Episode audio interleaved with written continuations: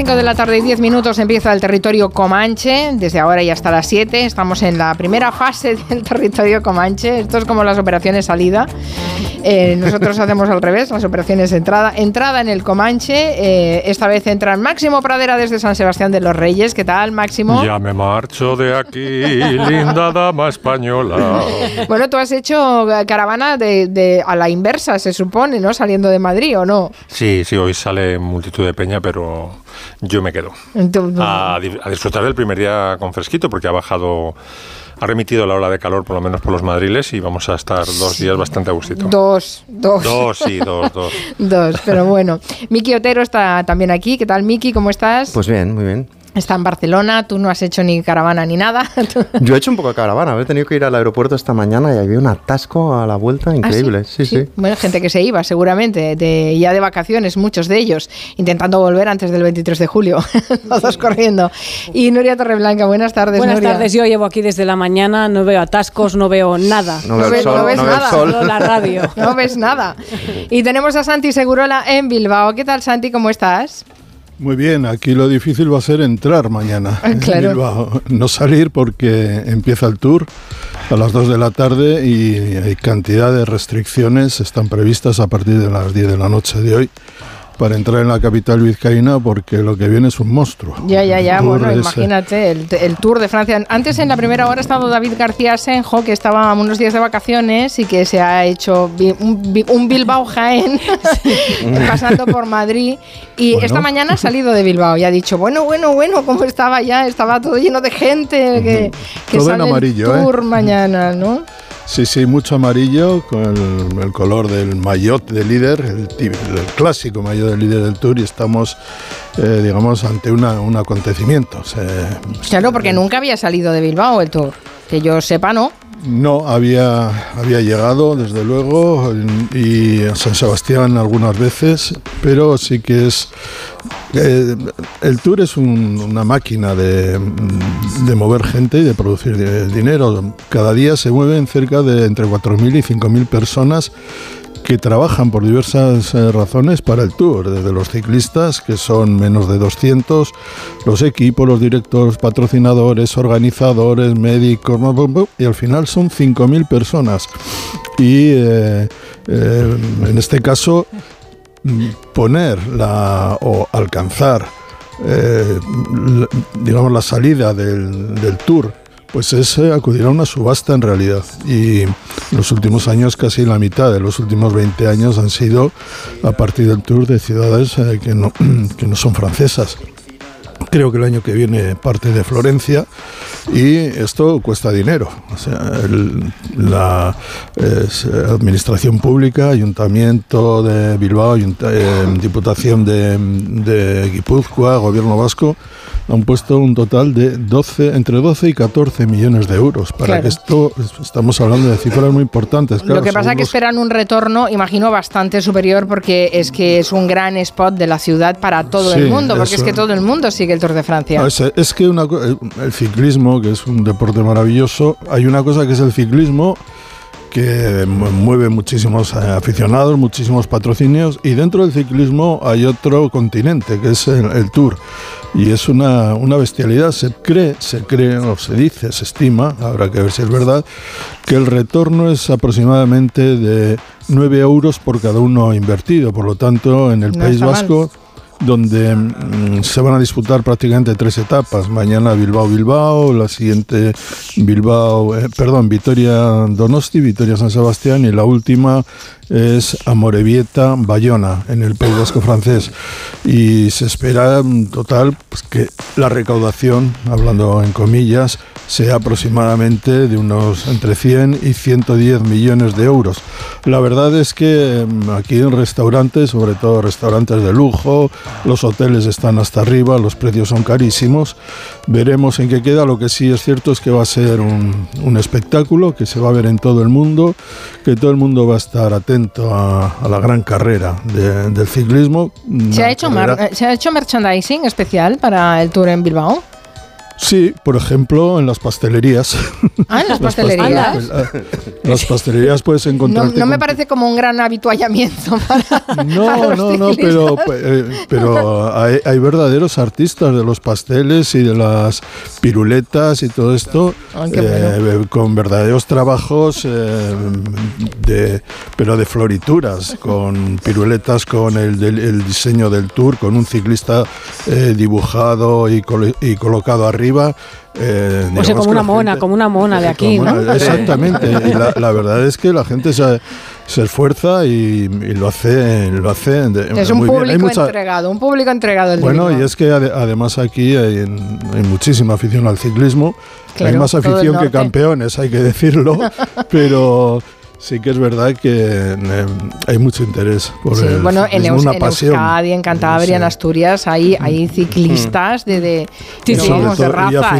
¿eh? Y, aficionados por todas partes. Por todas partes. Aunque, eh, si hablamos en términos estrictamente deportivos, esto parece que va a ser el tour, un tour entre dos, dos grandes ciclistas de dos países muy pequeños, además, de Eslovenia y Dinamarca. El esloveno es Pogacar o Pogachar, como, como se dice, o como se diga, y el otro es el danés, el ganador el año pasado, Bingar y la verdad es que parece que todo se va a decir entre ellos. En cualquier caso, durante tres días veremos el tour y veremos los paisajes eh, vascos eh, durante horas, porque se van a retransmitir eh, en televisión española y en Eurosport las etapas completas. Por lo tanto, es una promoción turística. No sé si Max y Miki y Nuria sois seguidores del Tour de Francia. Yo cuando hay un, un campeón, sí. O sea, a mí lo que me tira es eso, cuando surge una estrella pues cuando yo era pequeño Eddie Merckx o luego Perico Delgado, tal, pues sí, sí tira de mí. Indurain. Indurain. por supuesto, sí.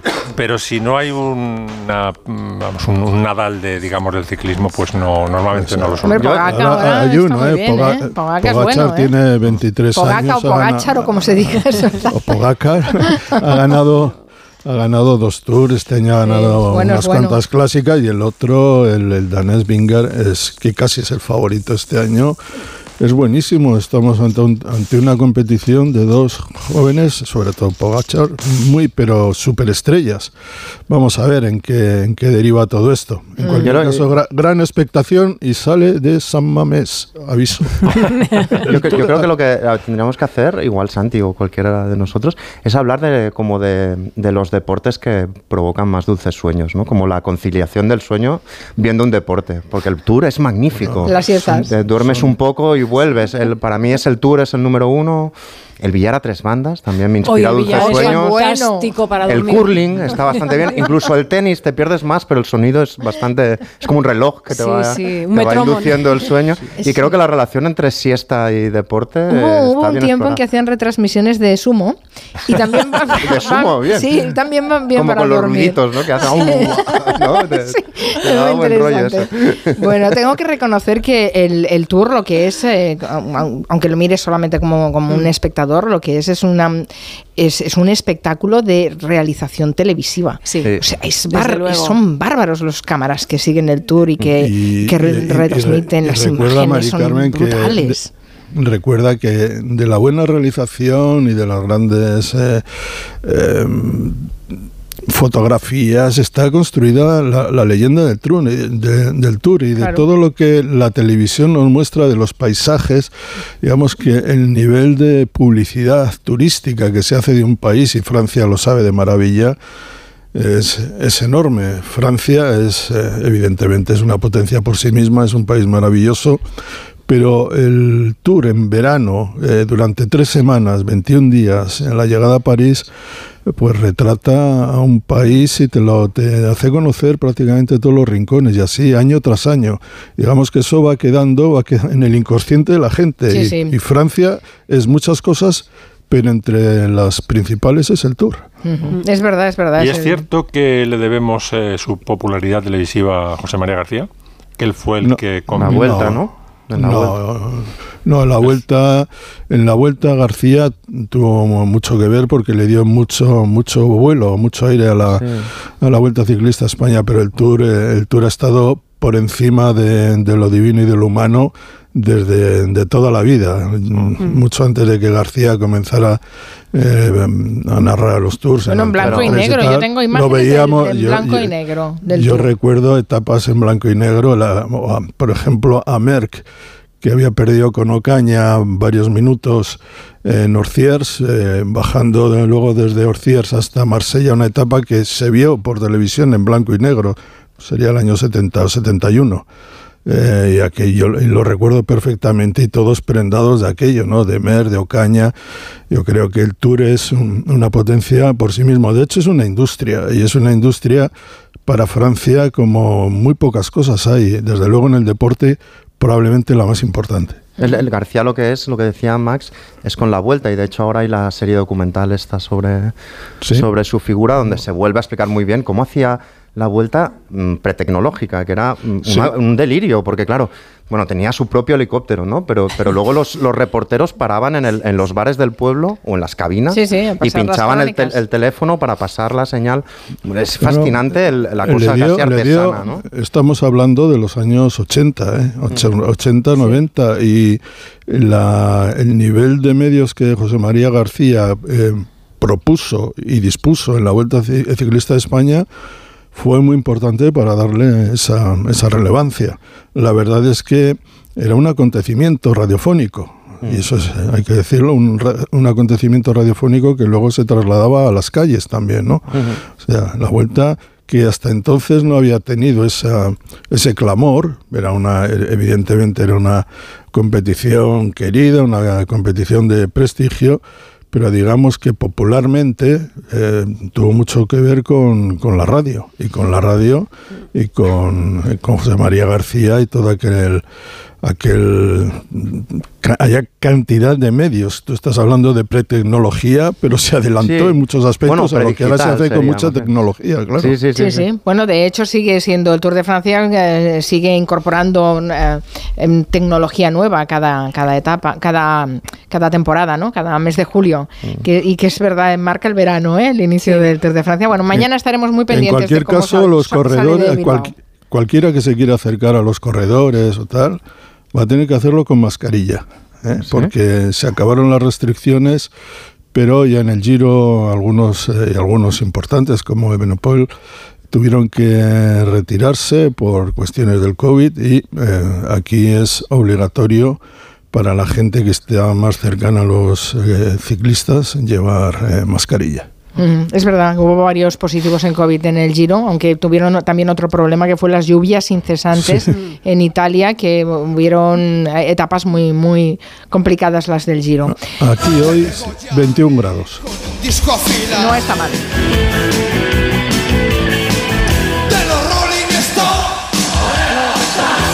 Bueno, podríamos poner siniestro total siempre que nos diera la gana en el Comanche, no hace falta. Yo legislaría ponerlos cada cinco minutos. Sí, sí, es uno de nuestros grupos de cabecera, pero hoy además es que tiene un motivo que relaciona esta canción con el título de la novela que nos va a comentar Miki Otero. Claro, el título de la novela viene de aquí, mira.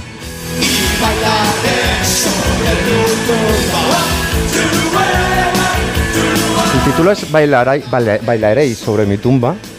Es una novela de Alba Carballal, editada por Seis Barral.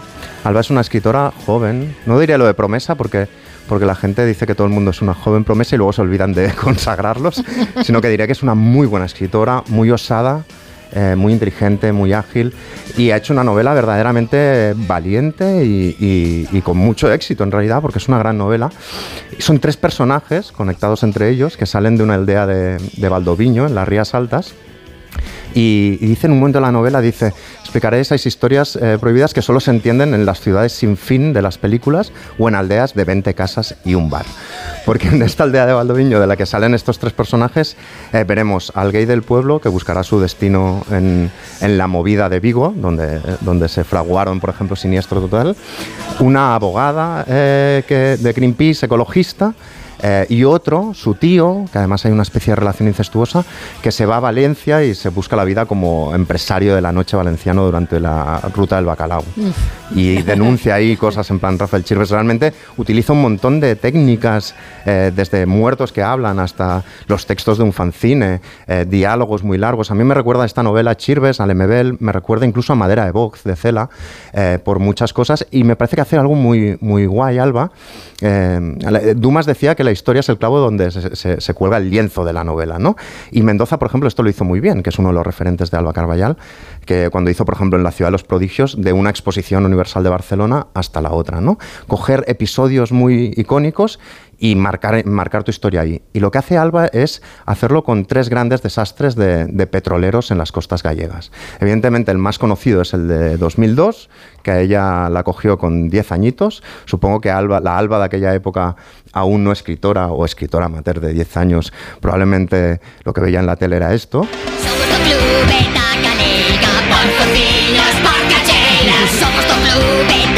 El Chavarín Club, que en esa época tenía 86.000 socios, así que Alba quizá tenía su carné, pero uno de esos días eh, Alba debió desayunar o merendar con esta noticia. La mancha del crudo derramado por el petrolero Prestige ha comenzado a alcanzar las costas gallegas. Y el precio ya nada.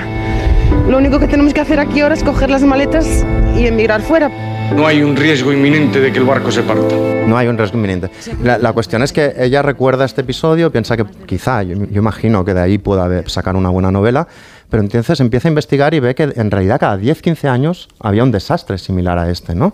Y entonces lo que decide es articular la novela y las vidas de estos tres personajes a través de esos tres naufragios. El primero es en el año 1978, es el año del, naufragio del petrolero eh, griego Andos Pratria, que murieron 34 de 37 tripulantes, se vertieron 60.000 toneladas de crudo y eso pasó cuatro días después de este momento, de cuando se sancionó el, el, rey la constitución.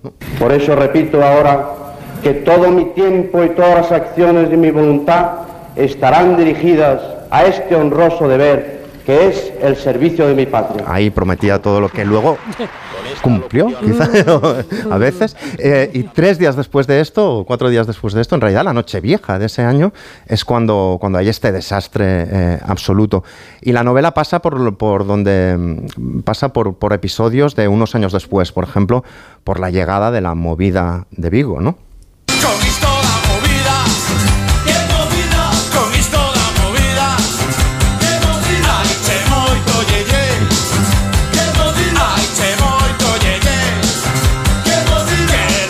Ahí es donde va, eso lo que os decía, el, único gay de la aldea que va a buscar eh, pues la modernidad ahí, ¿no? Y escribe unos textos de fanzine muy graciosos donde mezcla expresiones muy enchebres, muy gallegas, con, una cosa casi eh, vanguardista. Es curioso lo de la lo de la movida porque las instituciones sí que de algún modo la, la, legitimaron, ¿no? Es decir, dieron, dieron dinero para que eso sucediera. Incluso recuerdo el tren ese del 86 que fue de Madrid a Vigo y que acabaron, acabaron a tortas todos. Sí, acabaron a tortas todos en una comida, ¿no? Porque les habían dejado, el tren era nocturno y les habían puesto barra libre, una gran idea siempre, eh, sobre todo cuando hay gente del rock por, el medio. Nos comunica nuestra compañera Marta Rodríguez que, que Siniestro Total ha sido medalla en Castelao, bueno, que la los ha reconocido como los creadores del himno oficioso de Galicia, Miña Terra Galega. Muy ¿eh? contentos por Julián, absolutamente merecido. Eh, por la medalla Castelao, que también la ha ganado Leticia Costa, una, una escritora. Sí, señor. Bueno, pues eh, la novela pasa, por ejemplo, por un momento de siniestro total muy determinante, el mito fundacional. En el punk inglés se habla de, aquel concierto en Manchester de los Sex Pistols, en la movida de Vigo se habla de un concierto en los Salesianos de siniestro total, donde empezó todo. Yo la primera referencia que tuve de la movida Yeah. Viguesa fue de Siniestro Total. Bueno, esto es lo que pasa alrededor del primer naufragio en la, en la novela. El segundo naufragio es el Mar Egeo en 1992 que es el año constelación por antonomasia en España, el año donde se, marca el paso a la modernidad, donde hay un montón de grandes eventos, pero donde podíamos intuir también la cara B, lo que no sucedía. Un ejemplo muy claro que siempre pongo es la flecha que no acierta en el pebetero en la inauguración de los Juegos Olímpicos de Barcelona, y la otra es este momentazo cuando votan la Nau Victoria en la Expo de Sevilla. Muy buenas noches. El acto festivo de la botadura de la nave Victoria en Huelva terminó en decepción. La réplica de la primera embarcación que dirá la vuelta al mundo bajo el mando de Juan Sebastián Elcano ha volcado esta tarde 24 minutos después de su botadura oficial. Eran las 3 de la tarde aproximadamente cuando la nave Victoria construida por... Y ahora, y ahora hay uno que dice, joder, joder, o algo así, ¿no? ¡Cuidado con curro! Cuidado con curro. ¡Cuidado con curro! no, era, no, era, no, era, oro todo lo que relucía, o como, como se diga. Y lo que hace Alba precisamente es detectar eso, la sombra de ese país que daba ese paso a la modernidad, pero también al mismo tiempo se estaba desindustrializando y tenía una precariedad juvenil muy importante que se canalizó a través entre otras cosas, de la ruta del bacalao, que no dejaba de ser un ocio absolutamente hedonista, pero también nihilista, porque era autodestructivo a tope. Mi gran momento de la ruta del bacalao es cuando Pérez Reverte hace su gran documental o su gran programa sobre la ruta. Seguimos en Código 1, en directo, haciendo con ustedes un recorrido por los peores rincones de la España cruda y dura. Es muy posible que usted, que nos está viendo, doña Julia o don Luis o como, o como se llame, tenga una hija que se llame Maripili, por ejemplo, y que, y que este fin de semana pasado estuvo estudiando, bueno, estudiando durante el curso, bueno, se tomando el sol en casa de una, de una amiga o de excursión con unos amigos. Y volvió el domingo por la noche o el lunes por la mañana muy desmejorada porque le sentó mal algo de la, comida. Un poco de telecipotuda. Juja, el segundo Juja más famoso de la historia después de Telcomanche. Para mí, para mí es importante que Alba rastree todo lo de la ruta del bacalao, las corruptelas que también se, se llevaron a, a cabo ahí. Pues lo han hecho otros escritores como Chirves, pero, pero me parece muy inteligente que un personaje eh, pase por ahí, que hable de este ocio no legitimado por las instituciones, sino estigmatizado, pero donde fue gran parte de la juventud de ese momento. Y el tercer naufragio con el que dábamos comienzo es el del Prestige en el año 2002, que dio una respuesta institucional absolutamente honesta y sincera. ¿no? Se piensa que el fuel está aún enfriándose, salen unos pequeños hilitos. Eh, eh, hay cuatro en concreto, los que se han visto, cuatro regueros, eh, me dicen, regueros solidificados con aspecto de plastilina en estiramiento vertical. Deben salir. sí, sí, sí. Pero leyó bien este trabalenguas tan extraño, ¿eh? La, verdad. Bueno, a lo, mí me lo peor es el me dicen, ¿no? O sea, que ni siquiera lo... Sí, me dice... me cuenta. me cuenta, no cita, no dice fin de la cita tampoco. Eh, la cuestión es que, que me parece interesante esto que hace de buscar estas otras historias y de no mirar atrás para buscar el, relato oficial, sino para explicar que la historia se repite siempre a través de la repetición de naufragios o, por ejemplo, un año después de este, del momento del 92 pasó todo lo de Alcácer, ese gran programa que hizo Nieves Herrero, se pensó, bueno, es el mito fundacional de cierta telebasura, no se repetirá. Y hemos visto que igual que se repiten los naufragios, corregido y aumentado, ¿no? Que siempre, y para esto sirven las novelas también, no para hablar de una memoria gentrificada o nostálgica del pasado, sino para detectar patrones de cosas tóxicas y malas que suceden una y otra vez. La novela tiene un final eh, maravilloso, no sé si es spoiler o no, pero es un, es un, señor muy mayor que se ha quedado ciego y, y, digamos, el novio de su hijo homosexual le lleva a ver el mar y de algún modo entre los dos, un tacto tácito, le, engaña, le dice, eh, ¿hay barcos? Le pregunta y el, otro dice, sí, las barcas salieron esta mañana y está limpio el mar cuando está lleno de chapapote. Dice, está, el agua está cristalina y es un momento muy bonito y otro de los motivos de la novela con el que acabo es esta canción, que son malos tiempos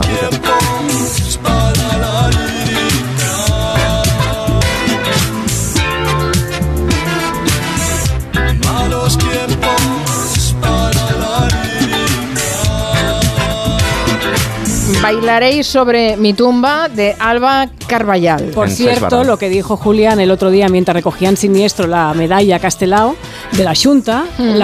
una de las muchas frases que dijo es: Somos un grupo de rock and roll que tocamos a toda hostia, fin de la cita. Vaya genio, Dice David García Senjo, y es arquitecta. Y es arquitecta, y es amiga. también es una amiga en común. No sé cómo lo hace, pero siempre encuentra arquitectos en, todos los que mencionamos. Yo es que estoy, es que después de conocer a David quieres ser arquitecto. Yo estoy por apuntarme, pues sería un negado. Una pausa y enseguida hablamos de artistas que hacen, eh, que rinden homenaje a otros artistas. En Onda Cero. Julia en la Onda. Con Carmen Juan. Líder y lo más visto de la noche del sábado. Llega la semifinal. Llega el momento de tomar las decisiones difíciles. Una semifinal llena de emoción, diversión y magia. Me encanta cómo cantas. La Voz Kids.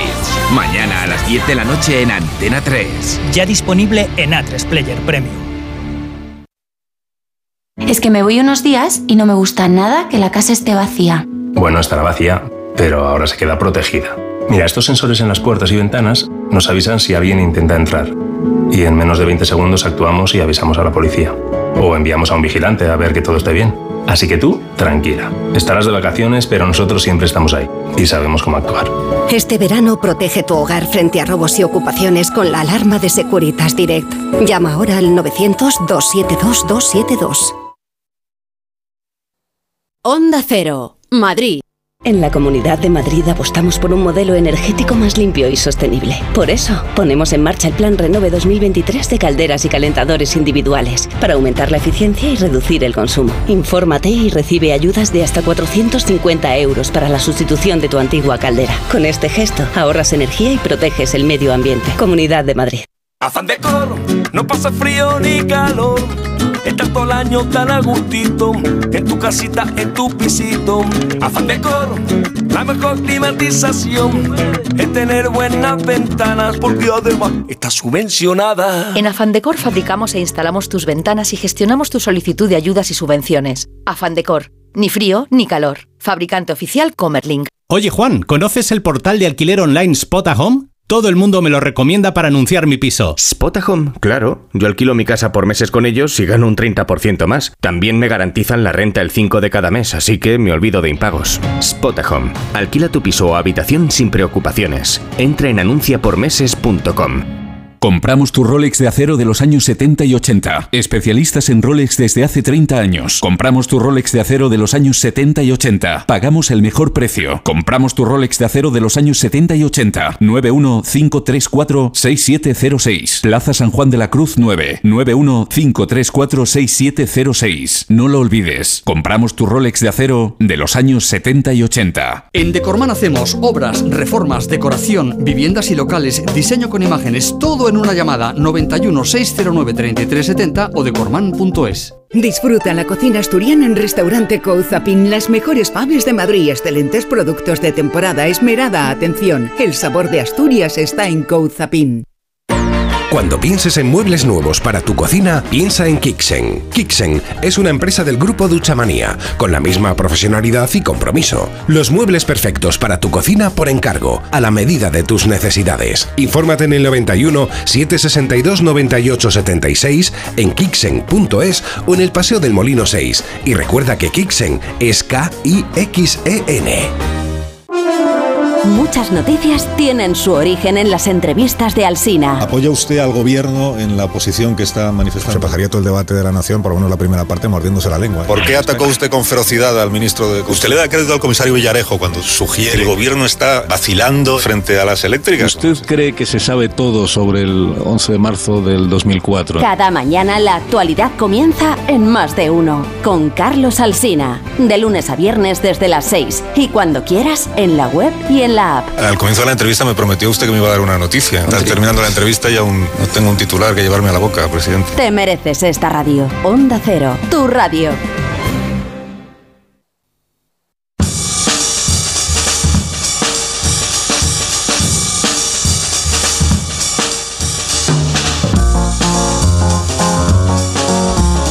Desde siempre a los artistas les da por hacer homenajes a otros compañeros de profesión y hace unos días eso es lo que vimos en el festival de Glastonbury.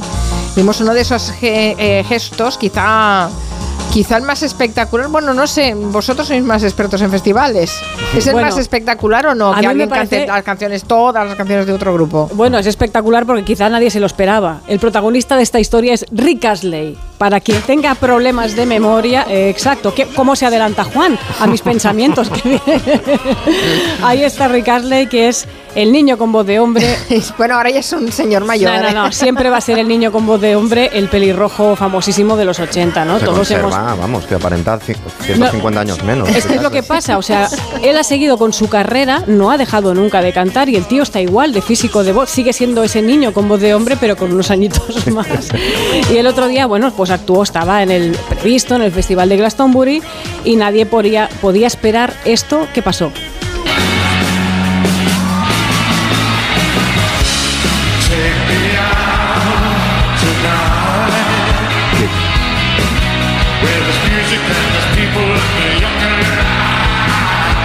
There is a light that never goes out de los Smiths. Aquí todos los fans de los Smiths ahora estarán, oh, sí, bueno, se arrancó a cantar porque es súper fan también de este grupo, ¿no? Pero no contento con cantar solo una canción, se casca 16 canciones de los Smiths en vez de tirar de repertorio. Estaría Morrissey contento, ¿no? O estaría encantado. Con la banda Blossoms, además que la acompañaba, ¿no? Bueno, pues acaba el repertorio de Smiths, se va a la batería y se pone a tocar esto.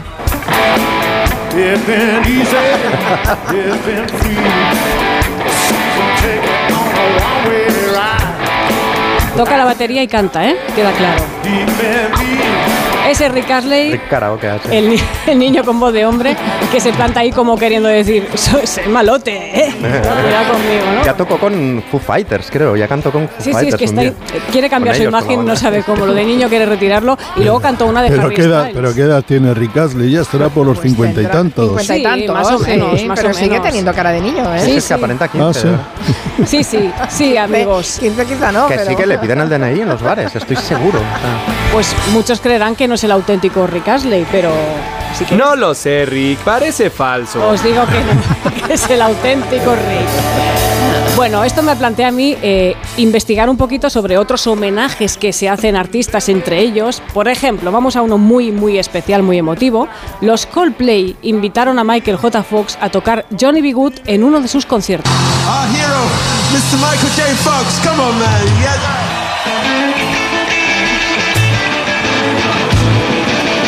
Es Michael J. Fox tocando, ¿eh?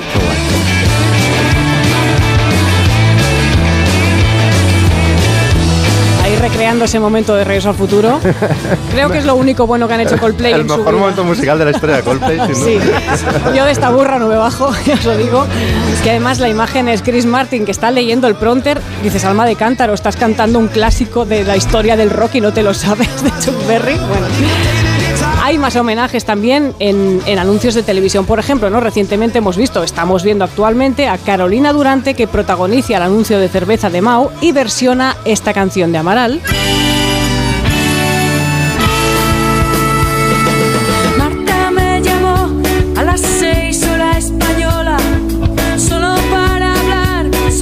Que todos conocemos, todos hemos cantado, pues en versión de Carolina Durante suena así. Yo estoy solo en el hotel Estoy viendo amanecer. Santiago de Chile se despierta entre montañas. Mario toca la guitarra en la 300. A mí me gusta mucho, tengo que decir, esta versión es fantástica. Que esto de los homenajes ya viene de lejos. Por ejemplo, tenemos un ejemplo histórico. Hace mil millones de años, en los años 60, Joe Cocker rendía homenaje a los Beatles en sus conciertos cantando With a Little Help from My Friends y esa canción le acompañó toda la vida.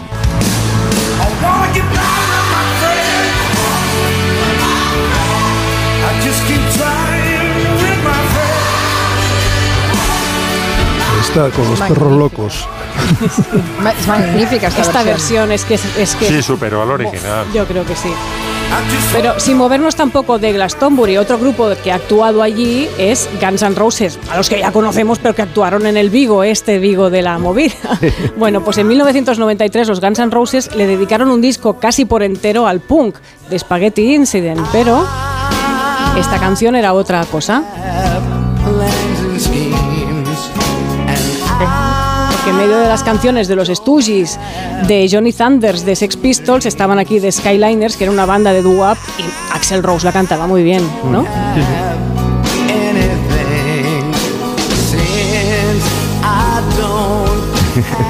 Esto es para todos los que se han metido con Axel en estos días, que sepáis que que este hombre canta muy bien. Bueno, volvamos a nuestro país, escuchemos a uno de nuestros mejores actores, Javier Bardem, rindiendo homenaje a Miguel Ríos junto a Lua Ríos. Buenas noches, bienvenidos, hijos del rock and roll. Os saludan los aliados de la noche.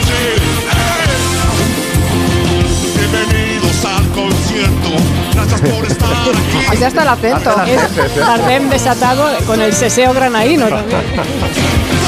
¿Esto cuándo ha sido? ¿Cuándo ha sido? Eso fue el año pasado o el otro, bueno, cuando se cumplió 40 aniversario del Rock and Ríos, creo que fue en el 2021, que Javier sabemos todos que tiene un rockero dentro, y lo sabes, Javier, lo sabes. Y para acabar, os recuerdo algo que ya contamos esta semana, algo muy, muy interesante que pasó en Cartagena. Bueno, sabemos que el lunes los Kiss tocaron y antes de salir al escenario, Gene Simmons tuvo este momentazo. ¡Eh, Cartagena! Cartagena! You know that song? ¡Eh, Cartagena! I hate that song. Bueno, ese homenaje a los del Río, que ellos además contestaron a través de su cuenta de Instagram, ya lo dijimos, que estaban encantados, sonriendo con emojis, ¡Oh! muy contentos del homenaje. Hombre, perdona. ¡Eh, Cartagena! Parece Max haciendo el tonto, ¿eh? A ver. Un poco. A ver. ¡Eh, Cartagena! Es que parece Max Oye, haciendo uno de pues, esos chistes. Max, ¿algo que decir? No, no, que lo suscribo. Es más, voy a, voy a grabar la canción entera con Cartagena.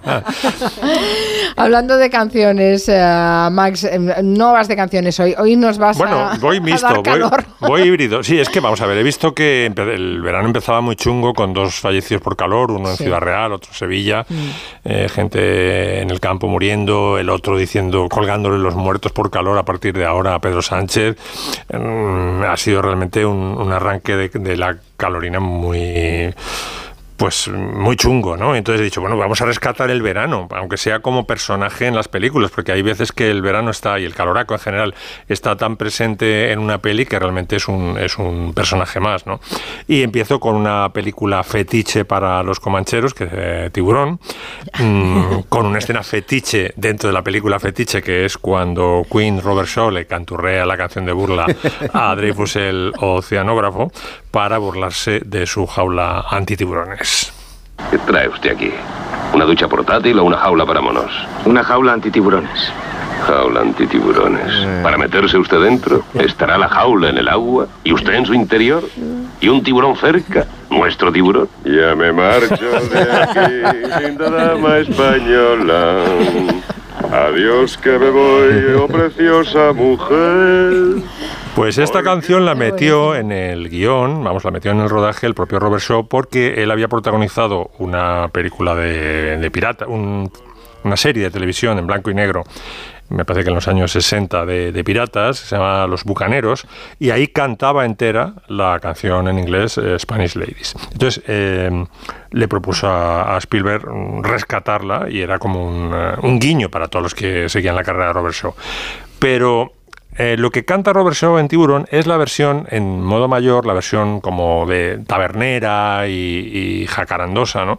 Pero en realidad Spanish Ladies, la versión original, es una canción que data de finales del 18, finales del siglo IX, de 19, y es una canción eh, triste, es una canción en modo dórico, para que os hagáis una idea, la tonalidad de... eh, la canción está de Simon y Garfunkel, Scarborough Fair, ¿no? Are you going to Scarborough? Que es una canción muy melancólica. Y es tan melancólica la versión original, aunque la otra también se canta, porque es una canción que cantan los eh, soldados de la, los marineros de la Royal Navy que han estado en España durante bastantes años apoyando a los españoles en contra de los franceses y que ya el almirantazgo le dice os tenéis que volver ya a Inglaterra, a Old England y tenéis que dejar a mujeres, hijos, porque claro, habían ya hecho su vida en España algunos, ¿no? sí. Y entonces es muy triste. Entonces yo he traído una adaptación, cómo habría cantado Robert Shaw eh, esta canción si se hubiera ceñido a la versión original en modo dórico. Ya me marcho de aquí, linda dama española. Adiós que me voy, oh preciosa mujer, porque orden tenemos de zarpar hacia Boston y tal vez jamás nos volvamos a ver. No hubiera quedado bien. No, desde luego que no. no, no, no eh, Richard Dreyfuss, desde luego, no se habría dado por ganas de decir, vuestra merced, ¿ha visto usted un tiburón? La siguiente película que traigo, donde el, verano es eh, un personaje más, es La escapada de Dino Risi. El, el sorpaso es una obra maestra de las road movies. Yo creo que es mi road movie favorita junto con quizá Telma y Luis, eh, es un duelo magistral entre Vittorio Gassman y un Trintignant que por entonces, año 62, no existía prácticamente como actor. De hecho, eh, el director Dino Risi empieza a rodar la escapada sin Trintiñán, porque lo único que quiere es eh, un físico eh, así enclenque, un personaje, un actor mm, tímido que se, contraste con el exuberante y extravertido Vittorio Gassman, ¿no? que sea rubio en vez de moreno como Gassman, y en, las primeras escenas, por ejemplo, cuando Gassman para delante de la casa de, Trintignant, que está estudiando, preparando la, oposición, ¿no? Y luego cuando se pasean por Roma, es un doble. Es, eh, filman a contraluz en, algunas, en algunos planos, en otros se tapa la cara el, figurante, porque no tenían todavía el actor. Pero vamos, es una obra maestra. Un momento. Yo no digo nada. Decide tú, ¿Roma o Castiglioncello? Yo prefiero Roma. Pero piensa un momento. Llegaríamos a Roma ya de noche. Castiglioncello está a un paso. Tengo amigos allí. Cenamos, tomamos una copa, regresamos y al amanecer estamos en Roma. ¿quién es el que decide? Tú. Pero de una forma razonable, ¿Y cuál es la forma razonable? La que he dicho yo. Pues decide tú. Estupendo, ya lo he hecho. Un gran fresco sobre la Italia del desarrollismo, la Italia que se empieza a, bueno, pues empieza a caer en, los manos, en las manos de Ifurbi, ¿no? de los espabilados, de los del pelotazo, encarnados por Vittorio Gassman, que van eclipsando poco a poco a la Italia de, como del esfuerzo, que es el personaje de Roberto, encarnado por eh, Jean-Louis Trintignant. Mm. Y, en Ferragosto, además. Y en Ferragosto, sí, eh, justo el, el día 15 de agosto, que, bueno, si aquí es potente en España, en Italia realmente, y en Roma ni te cuento, es que se cierra todo, es que no hay nada abierto absolutamente en Ferragosto. Y una de las genialidades de Dino Risi, de Riz Ortolani, el que hizo la banda sonora, es que casi no hay música en la película y toda la música es lo que los pedantes llamamos eh, música diegética, es decir, música que suena dentro de la película.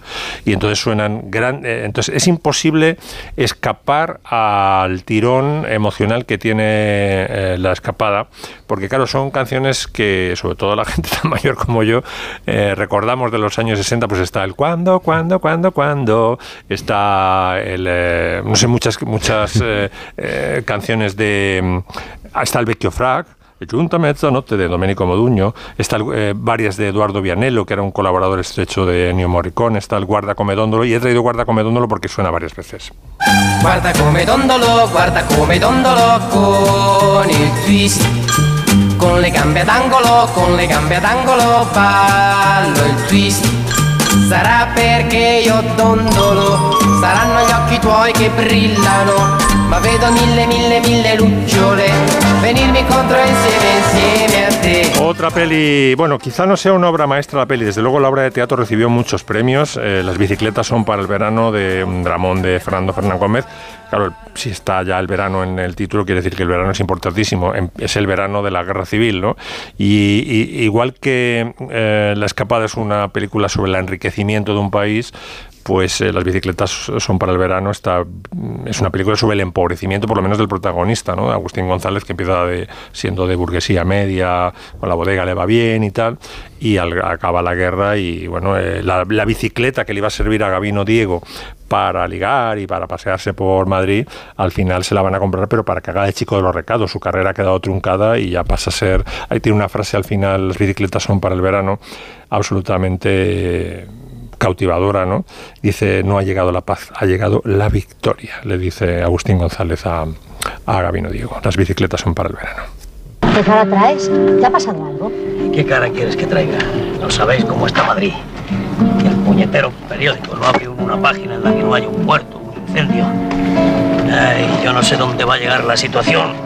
Pero a vosotros no os afecta. Camarero, una horchata, por favor. ¿A qué nosotros? A las bodegas. No, a las bodegas no. En este país si las cosas van bien se bebe vino y si van mal se bebe más. Pero esto acabará afectándonos a todos. ¿Tú te acuerdas de Revenga, el dueño de los restaurantes? Bueno, pues es su hijo, 18 años. Ya han atado a un árbol, han hecho una hoguera debajo y le han quemado las piernas hasta las rodillas. En el hospital está. ¿Y quiénes han sido? Y yo qué sé, los comunistas dicen. Tremendo, es una película muy, muy chunga. Eh, otra película donde el verano es fundamental, salen incluso las verbenas eh, del Trastevere, donde bailan Gregory Peck y Audrey Hepburn, es Vacaciones en Roma, que le valió un Oscar a Audrey Hepburn. El casting inicial era delirante, iba a ser Cary Grant, el periodista que luego hizo Gregory Peck Cary Grant no se vio en esta peli porque decía que la diferencia de edad con Audrey Hepburn era demasiada y que se iba a sentir ridículo. Luego recuerdo que filmó Charada con Audrey Hepburn 10 años más tarde y que la diferencia de edad no le, no le importó. Ya se había igualado un poco la cosa. ya se había igualado, sí, sí. Y eh, antes de asignarle el papel a Audrey Hepburn, que no era nadie, había hecho peliculillas pero no en papel protagonista, pues se barajaron Jan, eh, Jan Simmons, que no hubiera estado mal, y Elizabeth Taylor, que yo creo que no hubiera dado el papel. Vacaciones en Roma. La boca de la verdad. Según la leyenda, si un embustero mete ahí la mano, la boca se la morderá. Oh, ¡Qué terrorífico! Atrévase a hacerlo.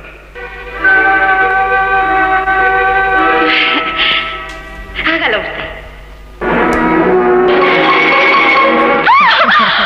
Hola. Me ha engañado. Tranquilícese. Oh, creí que le había mordido. No sabes Es una peli deliciosa, Vacaciones en Roma. Sí, sí, sí. Supongo El que corresponsal de ABC. sí, sí, al final sale el presidente del ¿Es de ABC o de la vanguardia? Ahora no, No, es de. ABC seguro. De verdad. Sí, sí, me alegra que tengas tan buena memoria porque a mí también me chocó. ¿Todos hemos metido la mano en la boca de la verita cuando hemos ido a Roma o no?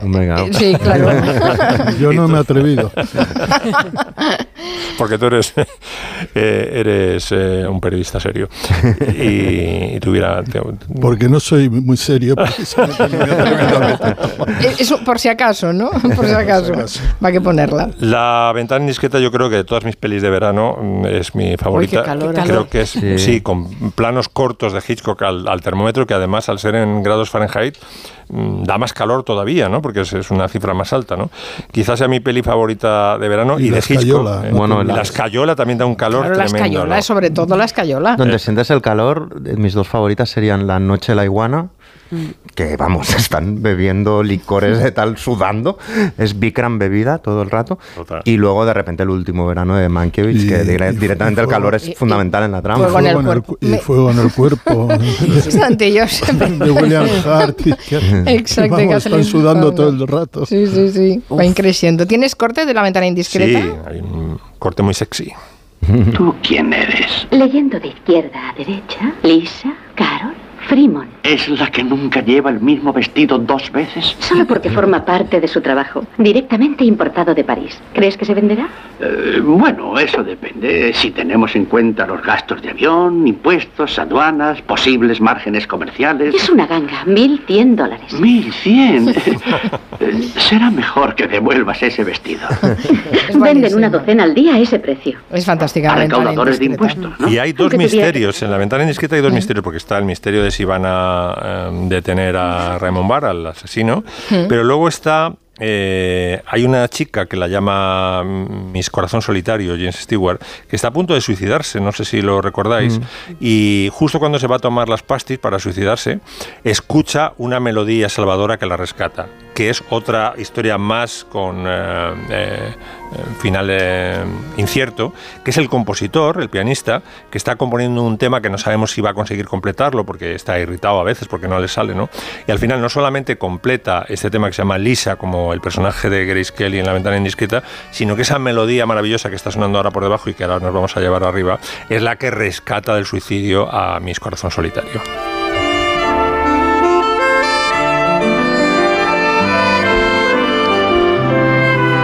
Una metáfora, además, la película La ventana indiscreta, maravillosa de mm, volver a ver. Es una de las pelis para revisionar. Por cierto, vamos a comprobar si es el ABC o la vanguardia, el corresponsal de vacaciones en Ahora me gustaría saludar a los señores representantes de la prensa.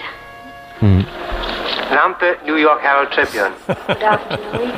Es el ABC seguro. Cortés Cabanillas de ABC de Matos. Y además debe ser, de- de- debía ser el verdadero, ¿no? Seguramente. Que bueno, dice Alba Carballal a través de Twitter que, recuerda a los oyentes que Miki Otero acaba de hacer una recomendación preciosa y generosísima de su novelica, que de verdad muchas gracias. Bueno, novelica, eso es humildad, ¿eh? es una novela muy ambiciosa y muy, muy disfrutable. Un gran fresco, pues un gran que fresco. sepas que como le gusta que- a Miki. Que, Al- que Alba, la arquitecta, como nos ha recordado David García Senjo, eh, he estado escuchando y agradece esa recomendación. Nada, que nos estamos yendo. No sé, si- no- ¿Nos da tiempo a decir algo de Vinicius, eh, Santi? ¿Tienes Sí, eh, 30 que- segundos? Que, que está, mm, está de vacaciones y no le ha apetecido eh, declarar ante la jueza sobre el famoso caso de racismo, que es una cosa importantísima, es una cosa que ha interesado y que fue noticia en todo el mundo, que el Madrid también lo consideró de primer orden, que le, Florentino le puso en el palco, pero justamente cuando se está iniciando todo el proceso, pues eh, ha dicho que el que está de vacaciones y que no le molesta. Increíble. Pues como excusa es bastante lamentable. En fin, gracias Miki Otero, Gracias eh, gracias Max Pradera. Santi, mañana nos vemos eh, con el, en el tour, ¿eh? Saliendo al tour en Bilbao. Hasta el viernes. enfrente de la televisión, uno frente al otro. Exacto, exacto. será- Santi será de los que corren al lado del ciclista. Silvia Torreblanca se queda. Y ahora les dejo con las noticias de las seis.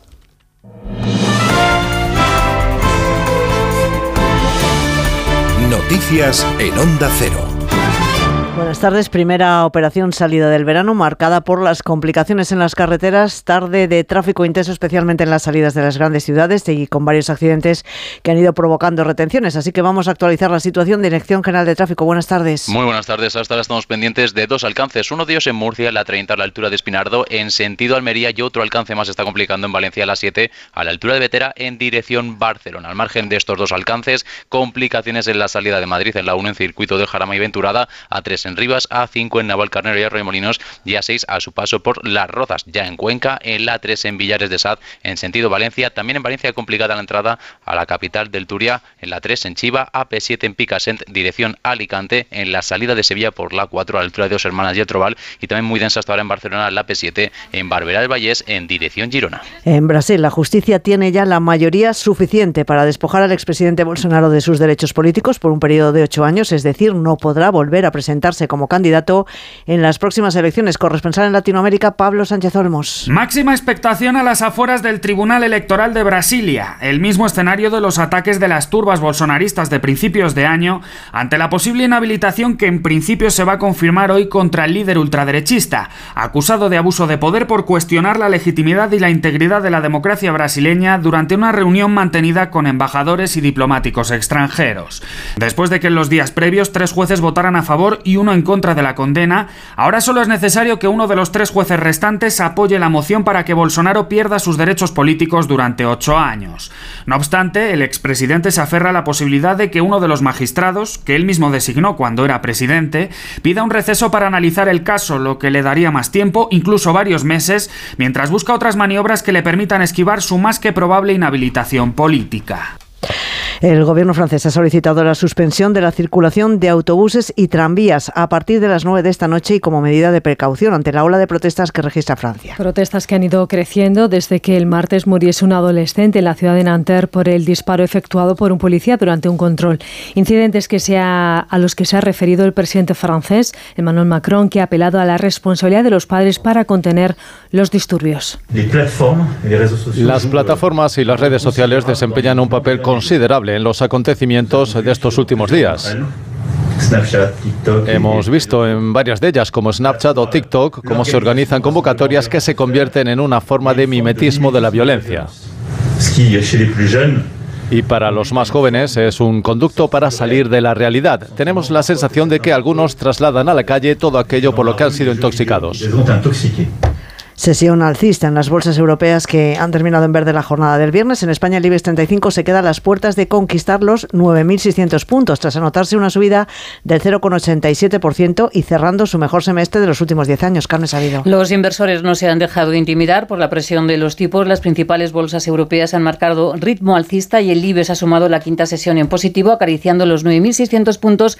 Alcanza así máximos en tres años y en el semestre se han notado unos beneficios de más del 16%. Los valores más alcistas han sido Grifols, suma casi dos puntos, y Merlin, Indra y Solaria con más de punto y medio. Solo cinco valores en rojo, con Acerinos y Acción Energía, que retroceden más de un punto. A esta hora, Wall Street cotiza en verde, con el Nasdaq subiendo un punto y medio. Apple ha vuelto a batir este viernes los 3 billones de capitalización bursátil, un récord histórico que ninguna otra compañía ha podido alcanzar. La guerra de Ucrania va a ser una de las grandes prioridades de la presidencia española europea. Comienza mañana, según ha dicho hoy Pedro Sánchez, que viajará este sábado a Kiev para reunirse con Zelensky, aunque el primer acto de la presidencia ha arrancado esta tarde en León en una conferencia sobre parlamentarismo. Enviado especial Paco Paniagua. Con la declaración de León para afrontar la batalla global entre la democracia y sus amenazas, España estrena la presidencia de la Unión Europea aquí en la cuna del parlamentarismo reconocida por la UNESCO, la Colegiata de San Isidoro en León, en una mesa dirigida por la presidenta del Congreso, Merichel Batet. Constatamos una creciente polarización en las sociedades democráticas que impacta directamente sobre la calidad del debate público y sobre la agenda de asuntos que generan atención mediática. Es el mensaje en esta conferencia de parlamentarismo. Ante la polarización y los populismos, las democracias deben permanecer atentas y unidas. Y la pregunta que hoy les hacemos en nuestra página web ondacero.es. ¿Lee usted el programa electoral de los partidos antes de votar? Pues no lo lee una mayoría, el 73% de los que han participado sí lo hace, el 27% restante. Y los deportes con Alberto Collado. En Fórmula 1 en marcha la calificación del Gran Premio de Austria en las últimas vueltas. Verstappen estaba marcando la pole con Carlos Sainz en tercera posición y Fernando Alonso en sexta. Mañana la carrera al sprint a partir de las cuatro y media. En fútbol, el Atlético de Madrid volverá al anterior escudo a partir de la temporada 2024-2025, después de la votación vinculante en la que un 56% del censo ha participado. En clave selección, la sub-21 va a buscar a partir de mañana el pase a semifinales del europeo ante Suiza. Acaba de comparecer el seleccionador Santi Denia. Nos ha tocado Suiza, nos enfrentamos a Suiza, que, que nos conocemos los dos y que, que, es una muy buena selección con, con, las fases del juego muy bien, muy bien preparadas. Pues habrá que hacer un, un partido mejor que el que hemos hecho en estos tres partidos, incluso mejor que el que hicimos en, en marzo para ah. ganar. Además, lista de España para el Mundial Femenino, Alexia Putellas encabeza la convocatoria de Jorge Vilda, en la que solo han vuelto tres de las 15 de la lista que habían renunciado. Y en tenis, sorteado el cuadro de Wimbledon, Carlos Alcaraz va a debutar ante el francés Chardy. Más noticias a partir de las 7 de la tarde de las 6 en Canarias en La Brújula con Rafa La Torre. Como el perro y el gato. ¿Necesitan las eh, mascotas, los perros, los gatos, higiene dental? ¿Creéis que es importante y que conviene hacerle una ecografía y descartar que sea cualquier otra patología? ¿Le puedo dar medicinas de persona a mi perra? Todas las respuestas los fines de semana con Carlos Rodríguez. Como el perro y el gato. Sábados a las 3, domingos a las 2 y media de la tarde y siempre que quieras en la app y en la web de Onda Cero. Patrocinado por Menforsan, los especialistas en cuidados, higiene y cosmética natural para las mascotas. Te mereces esta radio. Onda Cero, tu radio. Julia en la Onda. En Supercor, Hipercor y Supermercado El Corte Inglés siempre tienes ofertas increíbles. Como el bonito del norte al corte por solo 9,90 euros el kilo. Y ahora además tienes un 70% en la segunda unidad en muchísimos productos de alimentación, droguería y perfumería. En Supercor, Hipercor y Supermercado El Corte Inglés. Precios válidos en Península y Baleares.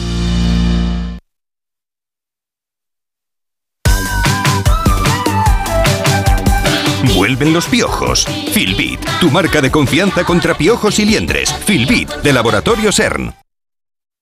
Me llamo Patricia Aguilar y esta es mi historia. Descubre en Disney Plus la serie documental original que recoge el testimonio de la joven española que fue captada por una secta. Yo tenía 16 años, empecé a hablar con él en internet. Una familia que no paró hasta rescatarla. Mi hija tiene que estar viva y la tenemos que encontrar. Había que ir a Perú. 548 días captada por una secta, ya disponible solo en Disney Plus.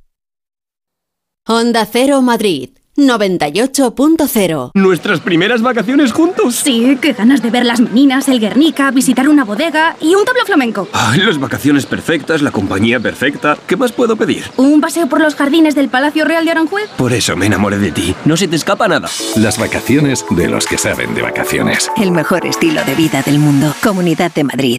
Hay jardines bonitos, divertidos y que lo tienen todo. Descubre los nuevos jardines de Gran Plaza 2. Restaurantes, terrazas exteriores, zonas de juegos para niños. Y de jueves a domingo, disfruta de DJ, música, noches temáticas y actividades en familia. Vive un verano inolvidable en Gran Plaza 2 Majadahonda. Ciudad de moda, ciudad de ocio. Porque quieres renovar tu baño y tu hogar y convertirlos en un espacio confortable y moderno. Coisa Sanitarios te ofrece todo lo que necesitas. Azulejos, muebles, mamparas, calefacción, proyectos personalizados y las mejores marcas a los mejores precios. Renueva tu baño, renueva tu vida. Encuéntranos en grupocoisa.com. Coisa, nos mojamos por ti. Fuenlabradaloft.com. Ya quedan muy pocos. Fuenlabradaloft.com. Loft contrastero en Fuenlabrada por menos de 100.000 euros. Fuenlabradaloft.com.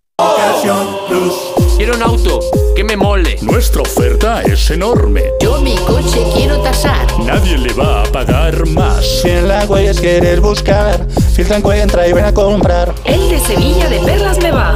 Te lo traemos de saldo está. 15 días para probar, mil kilómetros para rodar. Ocasión Plus.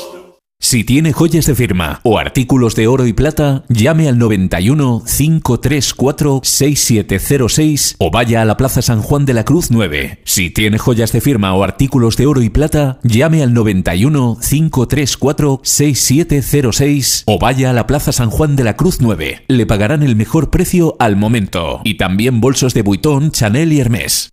Los mejores colchones en las tiendas Omnium. Flex, Tempur, Vultex, Picolín hasta el 50%. 15 tiendas Omnium en Madrid.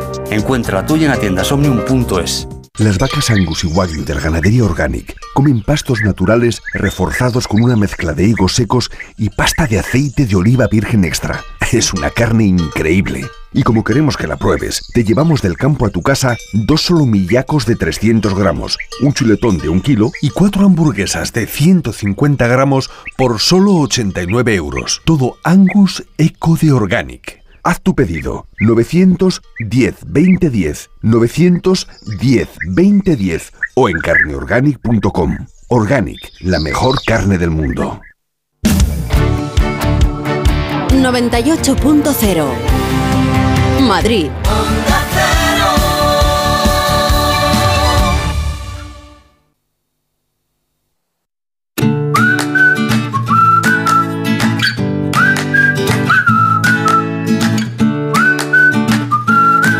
Son las 6 de la tarde y 10 minutos. Enseguida abrimos la segunda hora del Comanche. Pero antes, familias, Iberdrola tiene un ahorro para vosotras.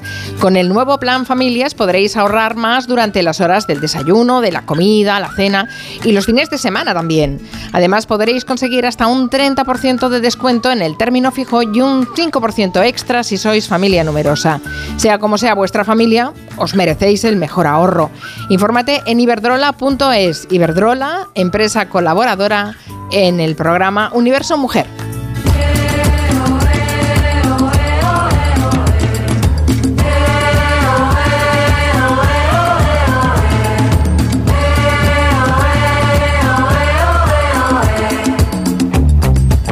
Aquí sigue Nuria Torreblanca. Aquí estoy. Está Noelia Danez de Madrid. ¿Qué tal, Noelia? ¿Cómo estás? Hola, muy buenas tardes. Muy bien todo, estupendamente. Sí, semana de orgullo.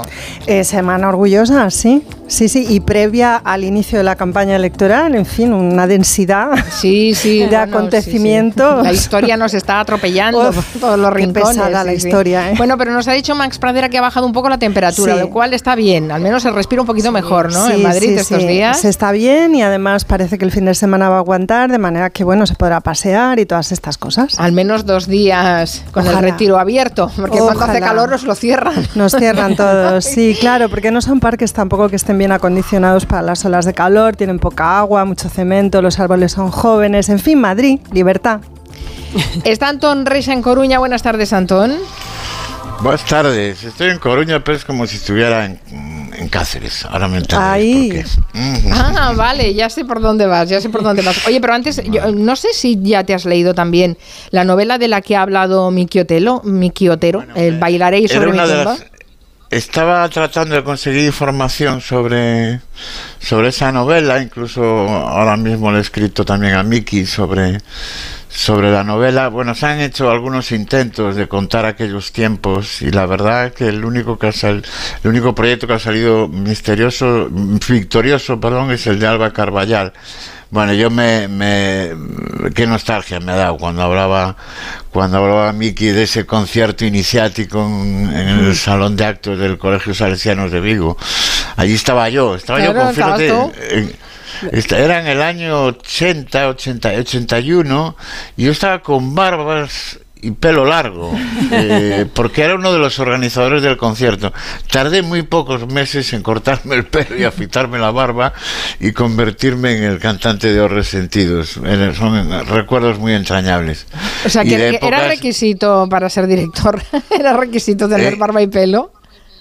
Para ser cantante, dices. No, no, para ser el, el director del festival. festival. No, él era, él era el organizador. El organizador, no, no, a a mí me, yo tuve pelo en algún momento de mi vida, os lo aseguro, lo puedo jurar. Oye, Antón, ¿y es, Y- es cierto eso que dicen? Bueno, claro, tu historia está muy vinculada también, ya hemos comentado antes, lo de siniestro total, eh, que cuando ellos empezaron a ensayar, que eran unos jovenzuelos igual que tú, creo que ensayaban, puede ser que en tu casa. Ensayaban en el garaje de una casa que tenía mi padre. Yo Ah. le cedía, yo le cedí a Julián una batería que me regaló mi padre a los 12, 13 años y que yo nunca llegué a tocar. Y es una, hay elementos de esa batería que todavía conserva Julián. Y yo recuerdo, yo- en ese momento yo era un poco mayor, un poco mayor que, que Germán Copini. Y recuerdo desde esa casa llamar a los padres de Copini y decirle la verdad, que yo era profesor de instituto, era verdad en aquel momento, y decirle que Germán se iba a retrasar porque estaba en mi casa haciendo unos trabajos. Qué bueno. Pero bueno, eso era la parte más liviana de aquellos años. Luego vinieron, vinieron cosas más duras. Bueno, ya sabemos, lo dice Anton Reixa, que era profesor de instituto, porque él, eh, en cierta forma, pues es un entusiasta de la lengua, eh, es filólogo, es un enamorado concretamente de la lengua galega. Y le encanta buscar historias que conecten a cualquier lugar del mundo con Galicia y por eso decía que se sentía como en Cáceres, porque nos traes la conexión entre Galicia y Extremadura. Sí, vamos, concretamente es lo que se llama el Valle o Val del Sátima. El Valle del Sátima, esto es concretamente es eh, Cáceres y hay tres pueblos que en concreto son Valverde del Fresno, Eljas y San Martín de Trevejo. Ese es un valle que está situado en la esquina noroeste de Cáceres, junto a la frontera con Portugal y ya en el límite con, con Salamanca. Y por ejemplo, si vamos a Valverde del Fresno, en cualquier día del año podríamos encontrarnos con el tradicional alguacil del pueblo que lo siga viendo y en su pregón anunciaría lo siguiente: Se fai saber a todos sus vecinos que na carnicería se vende carne de terneira e unhas pernas de ovella a bo precio. Bueno, ¿Eso lo diría en gallego? eso lo diría así, tal como lo he dicho yo. Qué bueno. Es lo que se llama, es lo que se llama la fala, es lo que se llama la fala. La verdad es que, que, que esta modalidad, esta bueno, ellos hay razones para poderlo considerar incluso un idioma o en todo caso una variante con todo derecho de, del gallego y del, y, y del portugués. La fala en realidad no fue detectada públicamente en Galicia hasta el final de los 80. Eh, se la puede considerar lengua porque tiene su propia normativa y tiene una, una aunque sea escasa, tiene su propia, su propia literatura. Realmente es una mezcla entre el gallego y el portugués antiguo y el leonés medieval. Es un habla de transición y desde aquellos finales de los 80 su existencia se ha difundido con, con alguna intensidad desde TVG me, he emocionado documentándome porque en algún artículo me, atribuían a mí el haber divulgado, tenía en el año 89 un, un talk show en Galicia y en un, en un programa recuerdo que trajimos a un, a un- a un habitante de, de Valverde, un camionero, y nos habló en su, en su, en su lengua, ¿no? Y en el 98 en concreto una, editorial de Galicia ya, publicó un, un libro en lo que se llama La Fala, que son seis sainetes verdaderos, se llama. Y bueno, es muy oscuro y muy discutido el origen de esta variedad lingüística. En realidad, como decía, es una, es una lengua de transición entre el gallego portugués y el astur leonés, pero realmente es un fenómeno de lo que, lo que se llama filología, es, tiene un origen interno, quiere decir que posiblemente es que haya habido un sustrato perromano común, lo que se dio en llamar los celtas, que luego al final de la historia no sabemos si eran tan celtas o no los que estaban en Galicia y pudieron estar también en esa zona de, de Extremadura. O quizá también otra explicación que durante la, la, conquista, la reconquista contra los árabes eh, se hacían colonizaciones de- que ahí del norte al sur. Y a lo mejor hubo alguna coloniza- colonización de, de gente de Galicia en aquella zona de, de Cáceres. Bueno, eso es, eh, es el, el origen y la curiosidad de que exista esto. Bueno, y que se conserve, bueno, ¿no? Lo que es Y- curioso y es que se conserve. Se conserva, se conserva en el habla, en el habla más cotidiana, sobre todo los mayores, los niños, los más jóvenes saben que existe. Y bueno, ellos mismos en general cuando se detectó el fenómeno al principio lo percibieron como un cierto colonialismo. Dice, "Ah, que vienen estos gallegos a decirnos lo que hablamos o lo que no hablamos. Pero luego, la verdad, cuando se dieron cuenta que eso eh, hizo surgir un cierto turismo lingüístico, eh, se han vuelto orgullosos de su particularidad idiomática. Eso es la fala, que se habla en el Val do, Xátima en, Es- en Extremadura. Galicia universal. Estamos por todos los sitios y dejamos huellas. Eso es lo que nos matan. Qué fuerte. Pues ese- luego, luego os llevaré a Chile. Ah, sí, hoy nos, hoy no- nos haces viajar. Un viajecito, qué Hombre, a ver, Antón, hay Pues bares gallegos hay en todo el mundo. Eso lo sabemos también. En cada rincón del planeta encuentras un bar gallego, con lo cual es, es normal que vayáis decir, dejando imprenta. Los, los bares no, pero los, los restaurantes gallegos, cuando estoy fuera de Galicia, los evito. ¿Por qué? porque sean- bueno, porque no se no come porque- igual, ¿eh? no Aunque sean no gallegos, no se come igual. Bueno, porque a lo mejor hay una sobreactuación de la del origen gallego de la comida, o a veces por no. por- bueno, porque también cuando estás fuera quieres probarlo de otros sitios, pero bueno. Pero bueno, sí que hay casas de casas de Galicia en, en todos lugares. en la- la- los inmigrantes gallegos en Barcelona, en concreto, están muy organizados. Los de Madrid también son, son muy activos. En Barcelona yo, yo, yo he, intervenido en actividades culturales hechas por hechas por gallegos vinculados al centro gallego y esas Mm, cosas. sí. Sí, sí. Estamos por todos los sitios. En este caso nuestra lengua. bueno, yo, yo creo que eh, eh, todos estamos eh, por todas partes, como la película, ¿no? Todos en todas No, no, no, nosotros más, nosotros más. Bueno, nosotros Yo más. más que nadie. Hay una estadística que se, que se manejaba, sobre todo al principio del siglo XX, que se decía que de cada tres gallegos uno estaba fuera. Ya. Y eso, eso tiene que ver con eso que se llama la saudade o la morriña, que es decir, claro, si, Mm. si de cada tres uno está fuera, los otros dos que se han quedado están de menos al que Están está fuera. tristes, claro. Oye, yo Está- soy de yo soy de familia por parte de padre gallega. que Hombre. nunca lo. Ya, ya decía yo que Claro. algo bueno tenía. Hombre. No, y es que mi abuelo tenía bar. Claro.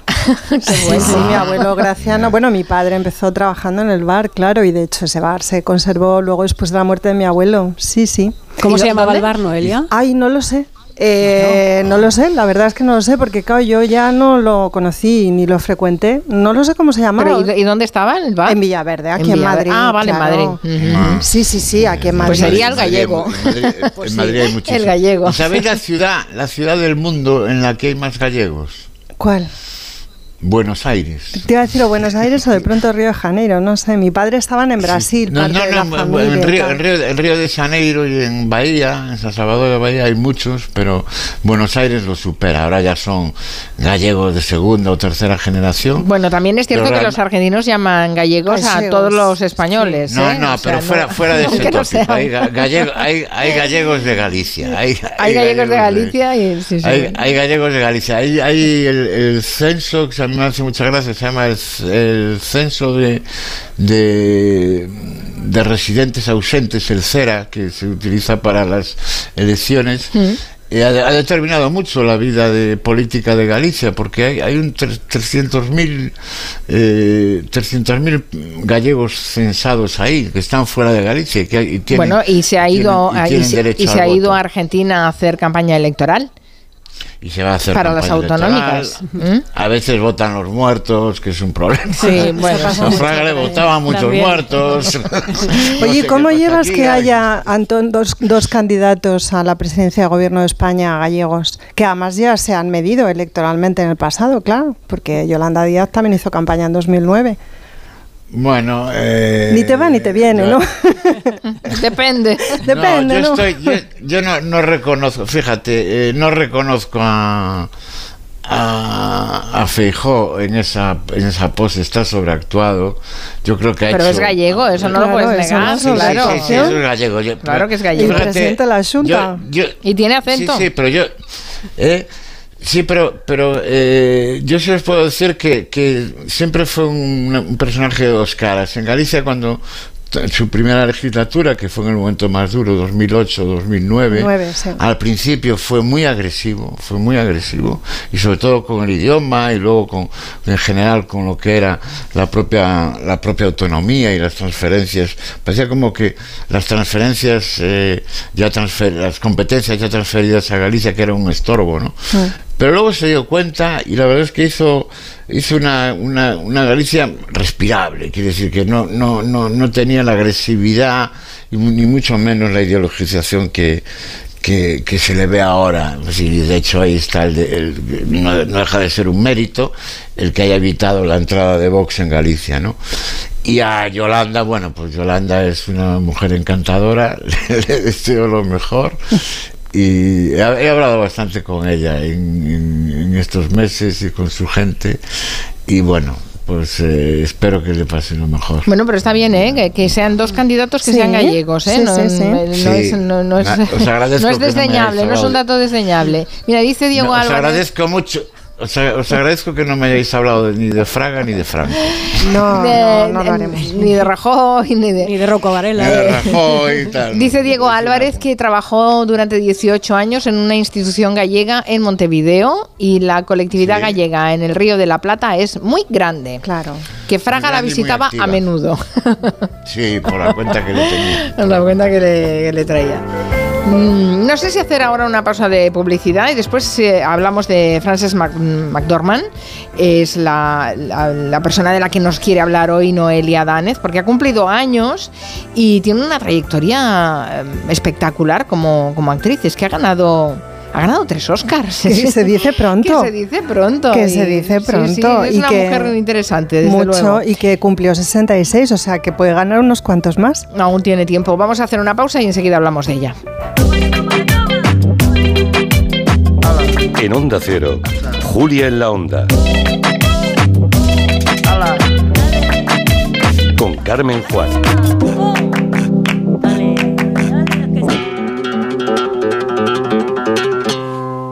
El lunes 10 de julio, Pedro Sánchez, Alberto Núñez Feijó. El único cara a cara de estas elecciones, solo en A3 Media, el grupo audiovisual líder.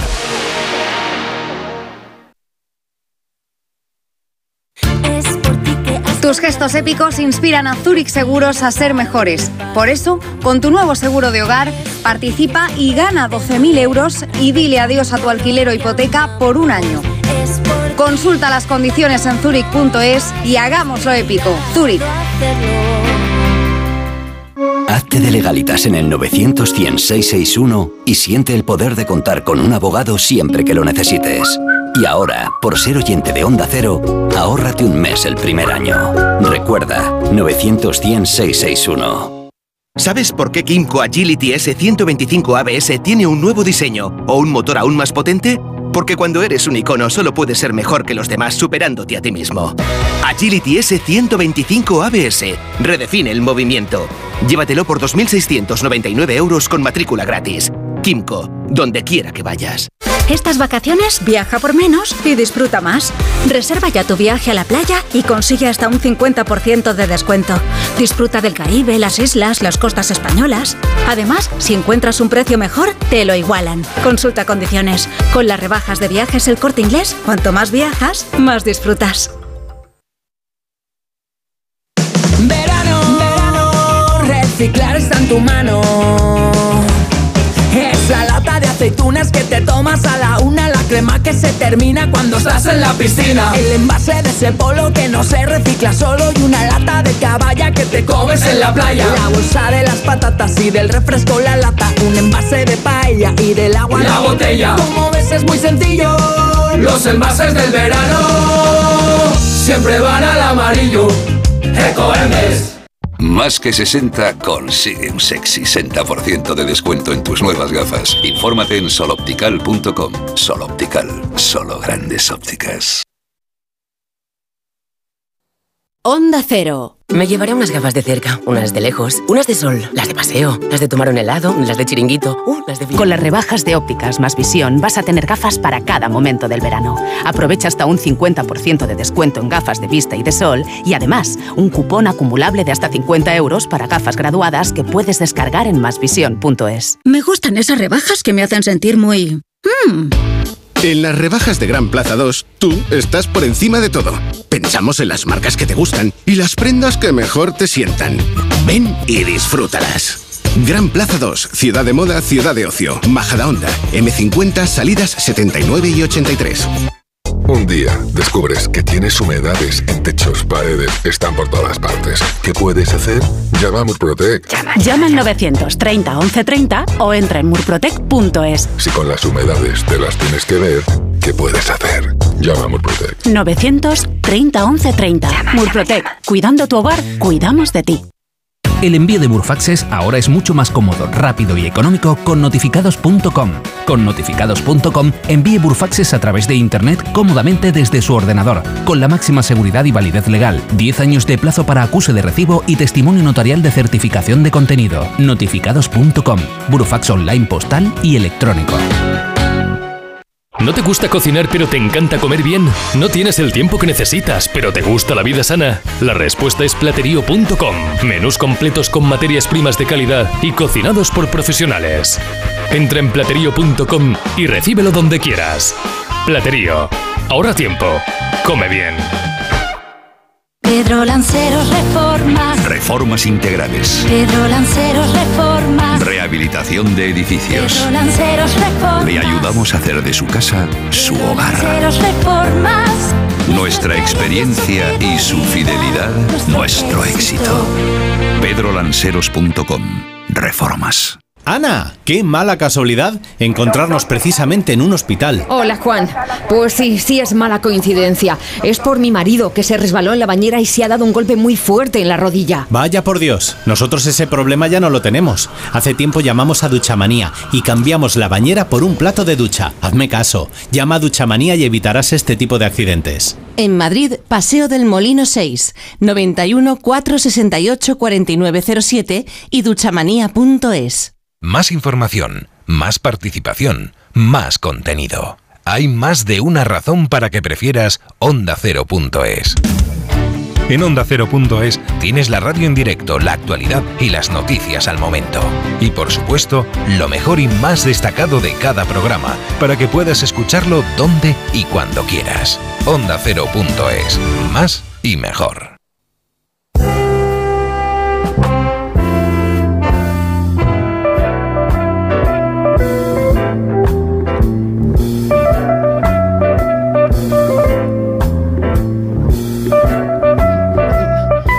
Ponemos una música que no sé cómo definir. Es un- como de- Dan ganas de entrar en una coctelería de estas con a media Ay, luz. sí, pedir una-. Buenas noches, bienvenidos, pasen, pasen. No sé si Frances McDormand diría, me gusta esta música. No Yo la veo más cañera, la veo más... Yo también. ¿No? Sí, Pero bueno, sí. es una música elegante, bonita. Yo creo Eso que a sí. nosotros nos favorece, a los aquí presentes. Vamos a hablar de esta mujer que ha cumplido años y que tiene una trayectoria como actriz que ¿Cuántos, es de cuántos? quitarse el sombrero. 66. Joven. Es Se que es muy una joven. Yo, como yo. Como- ah, ¿Tú como- también tienes 66? Acabo de cumplirlo, sí. A la No se semana me nota, pasada, ¿verdad? igual que Frances. Ah, pues, pues Sí, sois, sí. pues vais a la enamorado. La verdad es que me encanta ella y su marido, es Isal Cohen, ¿no? Joel es, sí. Joel. Yo- Uno de los hermanos. Uno de los dos. Uno de los dos tenía que ser. Yo sospecho que a veces ella también duda, ¿eh? Puede ser. A ver, tú no, era el otro. quiero pensar en fantasías de eso. Bueno, hombre, pues eh, por pensar. bueno, pues sí, eh, claro, acaba de cumplir años y ha sido la excusa para hablar de ella, pero yo creo que nos gusta mucho a todas y nos gusta mucho su cine. Son tres Oscars, que son muchos. Sabéis que solamente la gana Catherine Hepburn, que, que ganó cuatro, pero yo sigo pensando que Frances tiene todavía bastante trayectoria por delante. Eh, le dieron el primero en el año 96 por Fargo, película que nos encanta. En el 17, 2017 por tres anuncios en las afueras y el último fue en 2020 por No Maland. Eh, bueno, a mí ya os digo de entrada que lo que más me gusta de Frances McDormand es que es una señora que hace lo que le da la gana y os traigo un ejemplo de esto. Um, I have no words. No tengo palabras. My voice is in my sword. Mi voz es mi espada. We know the sword is our work. Todos sabemos que la espada es el trabajo. And I like work. Me gusta mi trabajo. Thank you for knowing that. And thanks for this. Gracias por daros cuenta y gracias por esto. Con un paro. Eh, sí, esto, esto ¿Aceptarías, aceptarías, Noelia, que eh, la, Fran- la McDermott es una fea sexy? Sí, bueno, a mí me, sí, sí, yo la encuentro muy sexy, muy guay en todos los sentidos. Os decía, Pero es el canon, no es un canon de belleza, es un canon más de fealdad. eh, eh, sí, muy desenvuelta. Bueno, perdón, en Sangre Fácil algunos no dirían eso, ¿eh? En Estaba esa muy- película estaba estaba, muy muy guapa. guapa. Yo, mm, yo creo que tiene mucho atractivo esa mujer, aunque no sea una belleza clásica, pero sí, Sí, tiene- depende de los ojos que, que la miren. Tiene sex appeal, desde Me luego que sí. Lo que pasa es que yo creo que ella está haciendo, claro, va en línea con esto que íbamos a contar, ¿no? Con hacer lo que le da la gana. Está haciendo algo que es poco habitual en las mujeres más mayores, que es pasar bastante de su apariencia externa y mostrarse tal y como es. De hecho, eh, no sé si es este Oscar que hemos puesto. Sí, creo que es este Os- Oscar que hemos puesto, es el que va sin maquillar, ¿no? Aunque generalmente sus looks, incluso cuando va más producida, eh, bueno, pues inciden, digamos, en la naturalidad un poco y en ese aire así como puncarra, ¿no? Que le gusta exhibir. Es que es una mujer muy poco convencional. Yo os traía algunos apuntes sobre sus orígenes que son bastante poco convencionales también. Eh, esta mujer no nació con este nombre, se llamó Cynthia Ann Smith y nació en una ciudad pequeña del estado de Illinois. Es hija de una madre soltera que la dio en adopción con 18 meses. Y bueno, ella es adoptada, como digo, por, por un matrimonio que se apellidan McDormand, que son originarios de Canadá. Se cría con un hermano mayor y una hermana, Dorothy, a la que ella menciona en, varias de las, de las alocuciones y entrevistas que le he visto. Y bueno, todos ellos son adoptados porque los McDormand no tuvieron hijos biológicos, eran miembros de una secta, los discípulos de Cristo, y la familia se mudaba con frecuencia porque el padre se dedicaba a restaurar congregaciones. Eh, es verdad que, que Frances ha dicho sobre su infancia que la religión no estuvo muy presente, eh, de manera que esto que os he contado, que puede parecer así como un poco opresivo, pues resulta que no lo fue tanto. Ella se marcha a los 17 años de la casa de los padres, se va a Virginia a estudiar teatro. Eh, y en el año 82 se saca un máster en Bellas Artes en la Escuela Dramática de la Universidad de Yale, donde estudió a que no sabéis con quién.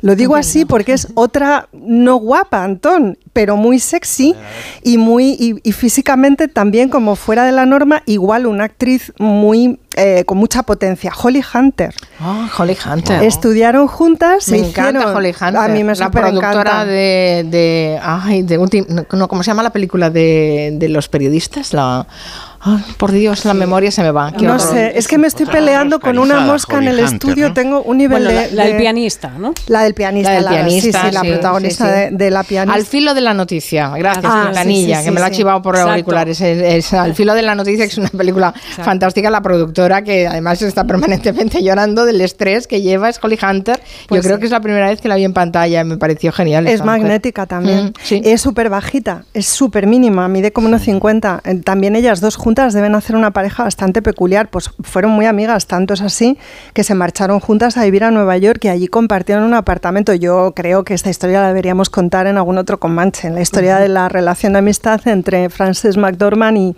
y Holly Hunter. Eh, bueno, ella debuta, claro, allí una vez que se muda a Nueva York, en Broadway, y a mediados de los 80 rodó su primera película con los Cohen. La ha mencionado antes Nuria, Sangre Fácil. Es una película súper emblemática, es la primera de ellos y la primera de ella. Eh, en este rodaje conoce a Joel y se enamora de él, él se enamora de ella, forman pareja, ya sabéis que se casan, creo que en los 90, y luego pues tienen un hijo, un hijo adoptado, Pedro, ¿no? que suele ir con ellos también a las entregas de premios y demás. Eh, cuatro años más tarde participa en otra peli que, sin haberlo hablado con Nuria, sé que le gustará muchísimo porque es Arde Mississippi. Bueno, bueno, es que me encanta. Yo que me conozco bastante a Nuria y Oh. sus gustos cinematográficos. Peliculón. Peliculón brutal que, bueno, se puede ver en multitud de plataformas en España. O sea, igual que Sangre Fácil no se puede ver hasta finales de mes. Creo que hoy la colgaba Filming, no sé por qué. No sé si tiene que ver con el cumpleaños de Frances, pero o es pura casualidad. Es por el Comanche. ¿Es por el Comanche? Claro, Noelia. Siempre influimos en la programación de filming al final. Pero incluso antes de hacerlos. Claro. Fíjate, ahí está No, no, el mérito. Ya, ya tengo correspondencia con el programador de filming. ¿eh? Bueno, pues eh, vele no sé qué contando otro encargo me habías hecho, Noelia, que lo intenté. Ese Ben Women, en la película, la última Ben película, Women, claro. Eh, bueno, eh, sí, la podéis ver creo que a partir de hoy. Y, y bueno, y poco después hace Fargo, llega la estatuilla, como os decía, en el año 96. Y esta es una película en la que interpreta a una jefa de policía en Minnesota que investiga unos homicidios sucedidos después de que un endeudado vendedor de automóviles contrate a dos criminales para que secuestren a su esposa y así extorsionar a su suegro. O sea, puro Cohen, ¿no? Vamos a escuchar el fragmento en el que la embarazadísima y sagaz Margie inspecciona uno de los lugares del crimen. Aquí hay una mujer. Le han dado en la cabeza y en la mano. Se llevaría la mano a la cabeza. Sí. ¿Dónde está el policía? Allá atrás, en la cuneta, junto a su coche. Muy bien. Así que el policía para a alguien y lo matan. Estos se cruzan con ellos, persecución a toda velocidad que acaba aquí y luego liquida a la pareja. Sí, Me extrañaría mucho que el sospechoso fuera de Brainer. Sí. ¿Sabes qué? Por sus huellas debe ser un tipo alto. sagaz Margie es un personaje A maravilloso. mí me gusta mucho en un momento muy, muy concreto de Fargo, creo que es hacia el final de la película, cuando hay un, están ahí circulando en coche ella y, y mira hacia el cielo, está todo nevado ahí en Minnesota, todo nieve, dos metros de nieve y hace un día precioso. Pero bueno. Bueno, describe a Margie, ¿no? Es el personaje es así, es de un optimismo abrumador, ¿no? Y además esta mujer embarazada que tiene que desentrañar las claves de un crimen tan violento, no sé, es todo, pues eso, puro Cohen y, y ella está magnífica y yo creo que, claro, el Oscar, ¿cómo no se lo iban a dar, no? Bueno, hoy os he hecho, de verdad no sabéis la bronca que tengo en el estudio con una mosca que se me pone en los papeles y en la cabeza, o sea, y no ha habido manera de acabar con ella. Si me veis que pierdo el hilo, hago, eh, o, o que o escucháis de pronto un pataplof, es que he conseguido exterminar. acabado con ella, ¿no? Llevo peleando con ella ya un rato y no hay manera. Además, se conoce que viene al olor, ¿no? Debe venir al champú o algo porque Es la cabeza le gusta. O mi metabolismo. metabolismo. No sé, pero es pesadísima. Bueno, os decía que os he hecho una selección, pero bueno, totalmente arbitraria y, y no solo pensando en mis preferencias o lo que yo creo que son las películas más interesantes de ella, más bien en alguna cosa que igual nuestros oyentes no han visto. Por ejemplo, tal vez no han visto El hombre que nunca estuvo allí. Que- Peliculón. peliculón, peliculón. Es otra película de Joel Cohen de- del año 2001 que no suelen rescatar en la filmografía de los hermanos y de la que no se habla tanto y a mí es una película que me encanta en blanco y negro, es otra vez un neo-noir con un toque cómico pues muy propio de ellos y, y ella está absolutamente brillante en el papel de una ama de casa aburrida, Eh, bueno, es que te la comes. En Tierra de Hombres, en 2005, es todavía una era pre-Me Too. eh, y ella se mete en un proyecto con Charlize Theron, esa actriz tan mala, ¿verdad? Que por favor, Charlize Theron también os digo No tiene que nada malo. no Charlize. tiene nada malo, hija mía, de verdad, es que es una cosa, y además es que elige bien las Sí, películas, sí, es sí. todo la bomba, ¿no? Esta es una película muy reivindicativa, eh, en la que la trama gira alrededor del acoso laboral, está basada en un caso real, sigue a una mujer que denuncia a una mina entera por abuso sexual. Y bueno, esta mujer es Charlize, McDormand interpreta a su amiga Glory, que se une a ella en una demanda que al final es colectiva mientras lucha con una enfermedad rara. Ella acaba en silla de ruedas, sin poder hablar, y bueno, la actriz está brillante. Fue nominada al Oscar a la mejor actriz de reparto, McDormand, quiero decir. Eh, una de las mejores películas feministas eh, de, recientes, ¿no? De, de Hollywood, y además, como digo, premitu, o sea que presagió un poco, ¿no? Lo que iba a venir. Eh, me- a mí me gusta mucho Un gran día para ellas, poca gente la ha visto, es una película de 2008 y me encanta porque siendo una película sin pretensiones sale Amy Adams, otra actriz que tampoco nos gusta y que también es malísima. Mm, a porque mí me encanta Amy Por Adams. favor, otra, otra señora estupenda, ¿no? Y bueno, es una película ligera, es una comedia, está ambientada en el periodo entre guerras, en Londres, eh, cuenta la historia de dos mujeres con personalidades muy opuestas que acaban haciéndose amigas. Sí, es muy molona esta película. Y luego, pues de las de Oscar es que a mí me encanta Tres anuncios en las afueras. Es el segundo Oscar, en este caso a Mejor Actriz para Frances.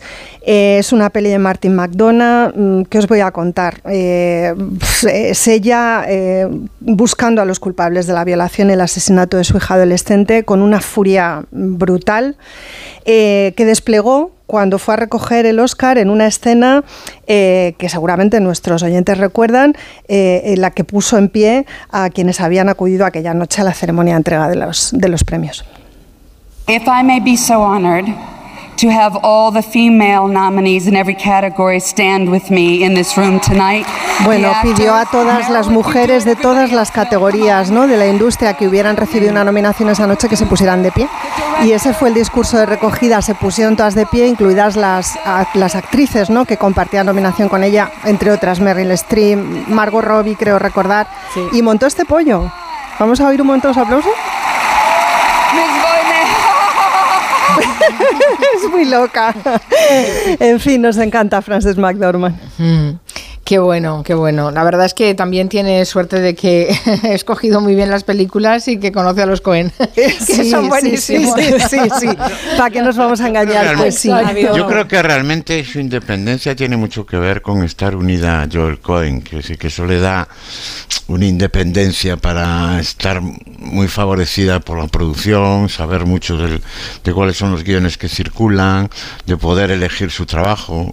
Yo creo que es así, lo digo con el mejor sentido de la palabra, ¿no? O sea que los Cohen han, encontrado producción, niveles de producción increíbles que nadie hubiera pensado en su principio que hubieran alcanzado, ¿no? Hombre, ya está en una familia que tiene, que tiene una posición ahora mismo muy interesante en la industria del cine de Hollywood, pero los Oscars, por ejemplo, se los han dado por películas que no eran de, que no eran de su marido. O sea que, claro, ella también le llegan los papeles que llegan porque es una actriz inmensa y porque la buscan para hacer un determinado tipo de cine. Bueno, vamos a ver. Bueno, también es que da el perfil para ese tipo de cine. Claro, ¿eh? físicamente. y el tipo de actuación, igual que le pasa a Holly Hunter, ¿eh? que no la vamos a ver. Bueno, a Holly Hunter la estamos viendo en series de televisión, ¿no? No sé si en Succession me pareció verla en alguna temporada, me lo estoy inventando porque no eh, pero creo que sí. Yo le he perdido la pista. Antes hemos dicho el pianista, pero no, es el piano. ¿eh? La, sí, el, sí, nos hemos liado. El pianista es el otro. es la mosca, es, la mosca. es Adrián Brody, sí, efectivamente, es otra historia.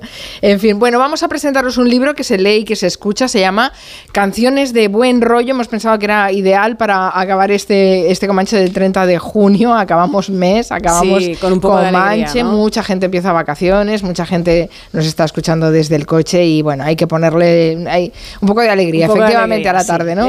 este libro se llama Canciones de Buen Rollo, lo han escrito Isabel Jiménez Moya y Carolina Prada Seijas, Silex Ediciones lo edita y lleva ilustraciones de Gemma de Castro. Este libro es en definitiva una historia que empezó con un blog llamado, que se llamaba igual, Canciones de Buen Rollo, nació como un juego en un foro de internet, entonces la gente compartía melodías que podían servir para enderezarle el día a alguien, ¿no? Esa era la premisa.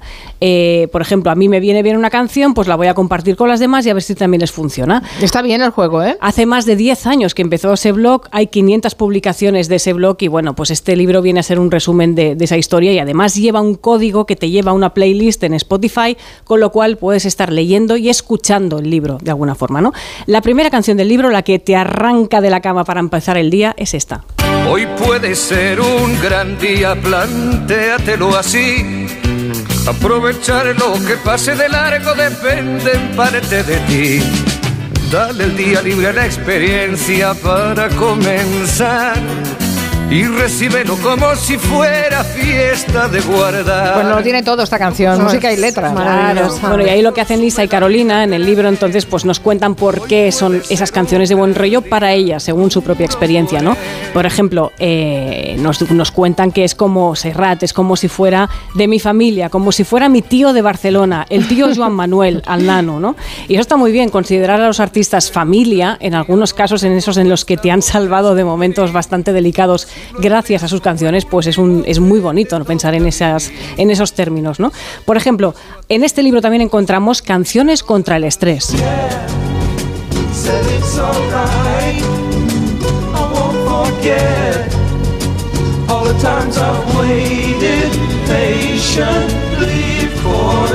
A mí este es un punto delicado. ¿eh? El estrés para unos es la felicidad para otros y al revés. Sí, sí, la, la categoría es complicada de definir, sí. Exacto. Pero a mí, a mí me gusta esta canción. Sí, pues mira, a Carol le pasa, a Carol, la- una de las autoras, le hace sentir feliz y melancólica porque le recuerda una etapa que vivió en Londres, que eso es lo que también evoca la música, ¿no? Tiempos que hemos vivido anteriormente. Y, por ejemplo, Isa y Carolina defienden que Superstition de Stevie Wonder te ayuda a ver el lado bueno de las cosas.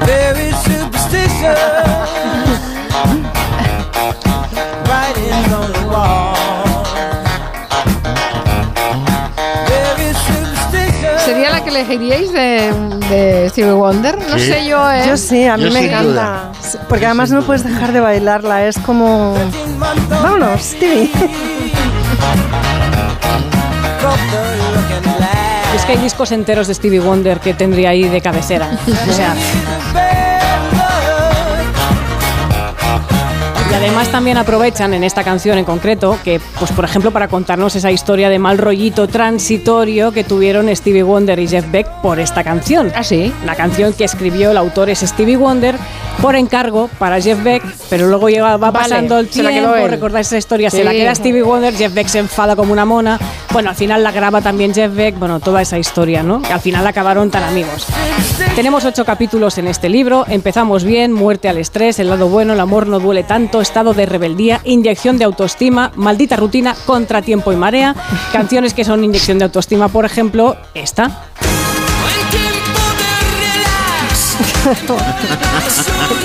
No, no. A mí no me funciona. No, no funciona. No. A ver, confesad. ¿Por qué no? No, ¿Por qué no, sé. Porque es excesiva, no me lo puedo creer. Yo para la autoestima necesito otra cosa más a mi Como era, alcance. como era el intérprete. Claro, excesivo. Claro, es que es, ese es eso. Tino Casal es desinhibición, es valentía, es talento, pero no es para todos los platos, por ejemplo. Pero es interesante, como artista es interesantísimo, como, como artista, cantante, productor. Recordemos que produjo los dos primeros discos de Obús, fue su ingeniero de sonido, financió parte de la película Pepi Luce Bomb de Almodóvar. that.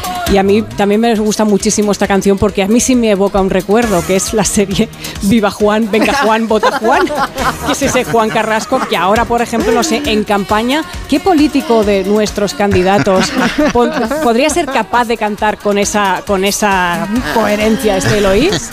No sé, No sé, yo a Pedro le veo capaz de casi cualquier cosa. Bueno, Pedro está muy indie. Eh, por eso. ahí con los planetas, con mm, no sé yo, eh, si lo veo muy. Pero yo creo que es pose lo del indie. Hombre, a Pascal también lo puedo ver en un momento dado con esto, Yo ¿no? sí, a Pascal lo veo con ¿Eh? Eloís. Moviendo abanico, sí, moviendo abanico Sí, sí, con bandera de España, ¿por qué no? Sí, podría, sí, perfectamente. Sí, hombre, claro. No, no. Tenéis imaginación, ¿eh? Hombre, otra cosa no tenemos. Pero tengo que reconocer que, eh, que en, en su momento a mí esta canción eh, no, me, no me gustaba de, de Tino Casal, no me gustaba. Pero Bueno, una versión, con ¿no? los una- años, con los años me ha ido gustando más. Sí, hombre, tiene pues gracia, pero a mí, por, decir a algo. mí, por ejemplo, me, me calma y me alegra más Superstition, que lo hemos puesto antes, Sí. de Stevie Wonder, Sí. que creo que a todos nos gusta un poco más, ¿no? Ay, gracias. ¿Qué queréis? ¿Que nos vayamos con Superstition? Sí, por favor. está bien. Está guay. Bueno, pues nada, cedo ante la mayoría. Esto es un espacio democrático. Hace, hace dos semanas sacaron una performance con esta canción. ¿Ah, sí? ¿Y qué, qué hiciste? Cuenta algo. Sí, cuenta, ¿Qué hiciste? Pues hice una cosa rara que tenía que haber ocurrido en el Obradoiro y llovía y al final acabamos en un teatro, pero era una visita guiada simulada a unos, a unos presuntos peregrinos que llegaban a Santiago y yo les hacía una serie de, de putaditas. Oh, oh, eras como el hombre del saco. ¿Y, y cómo encajaba esta canción ahí, Antón? ¿Qué papel No, tenía? pues al, fin, al, al final yo los hacía que llegaban a la plaza de, de, del Obradoiro, pero antes tenían que entrar en una cárcel, luego en un banco, luego, un- en un- Como unas pruebas, ¿no? en un, cremato- en un crematorio, efectivamente, en un tanatorio, y luego acababan en el pasillo del hospital. y les pasaba de todo. Y cuando salían ya del hospital le ponían supersticio que. Bueno, que sepáis que Sergio Martín nos dice que no entiende que nos riamos cuando suena Eloís de Tino Casal, que es lo máximo, ¿no? Pero no nos reíamos de la canción, una- nos reíamos del versión, entusiasmo. una- ¿o qué? Esto no es un ¿Por clásico qué? De- del ¿Por por- pop. no, no es, no es original de Tino Casal. Es una versión. es una- no, eso no es una versión, pero, pero a ver, estamos hablando de un, de un temazo único para muchísima gente. Sí, y lo que ¿cómo decíamos se- del libro, se- ¿no? Que algún- lo que provoca para unos es completamente distinto a lo que provoca para otros. Claro, Eso es lo yo no, no de me música. reía de la canción, me reía de imaginarme a mí misma tratando de venirme arriba con esto. O sea, que, que está tan arriba para mí que me parece inalcanzable, pero la canción yo la he bailado y la he disfrutado siempre.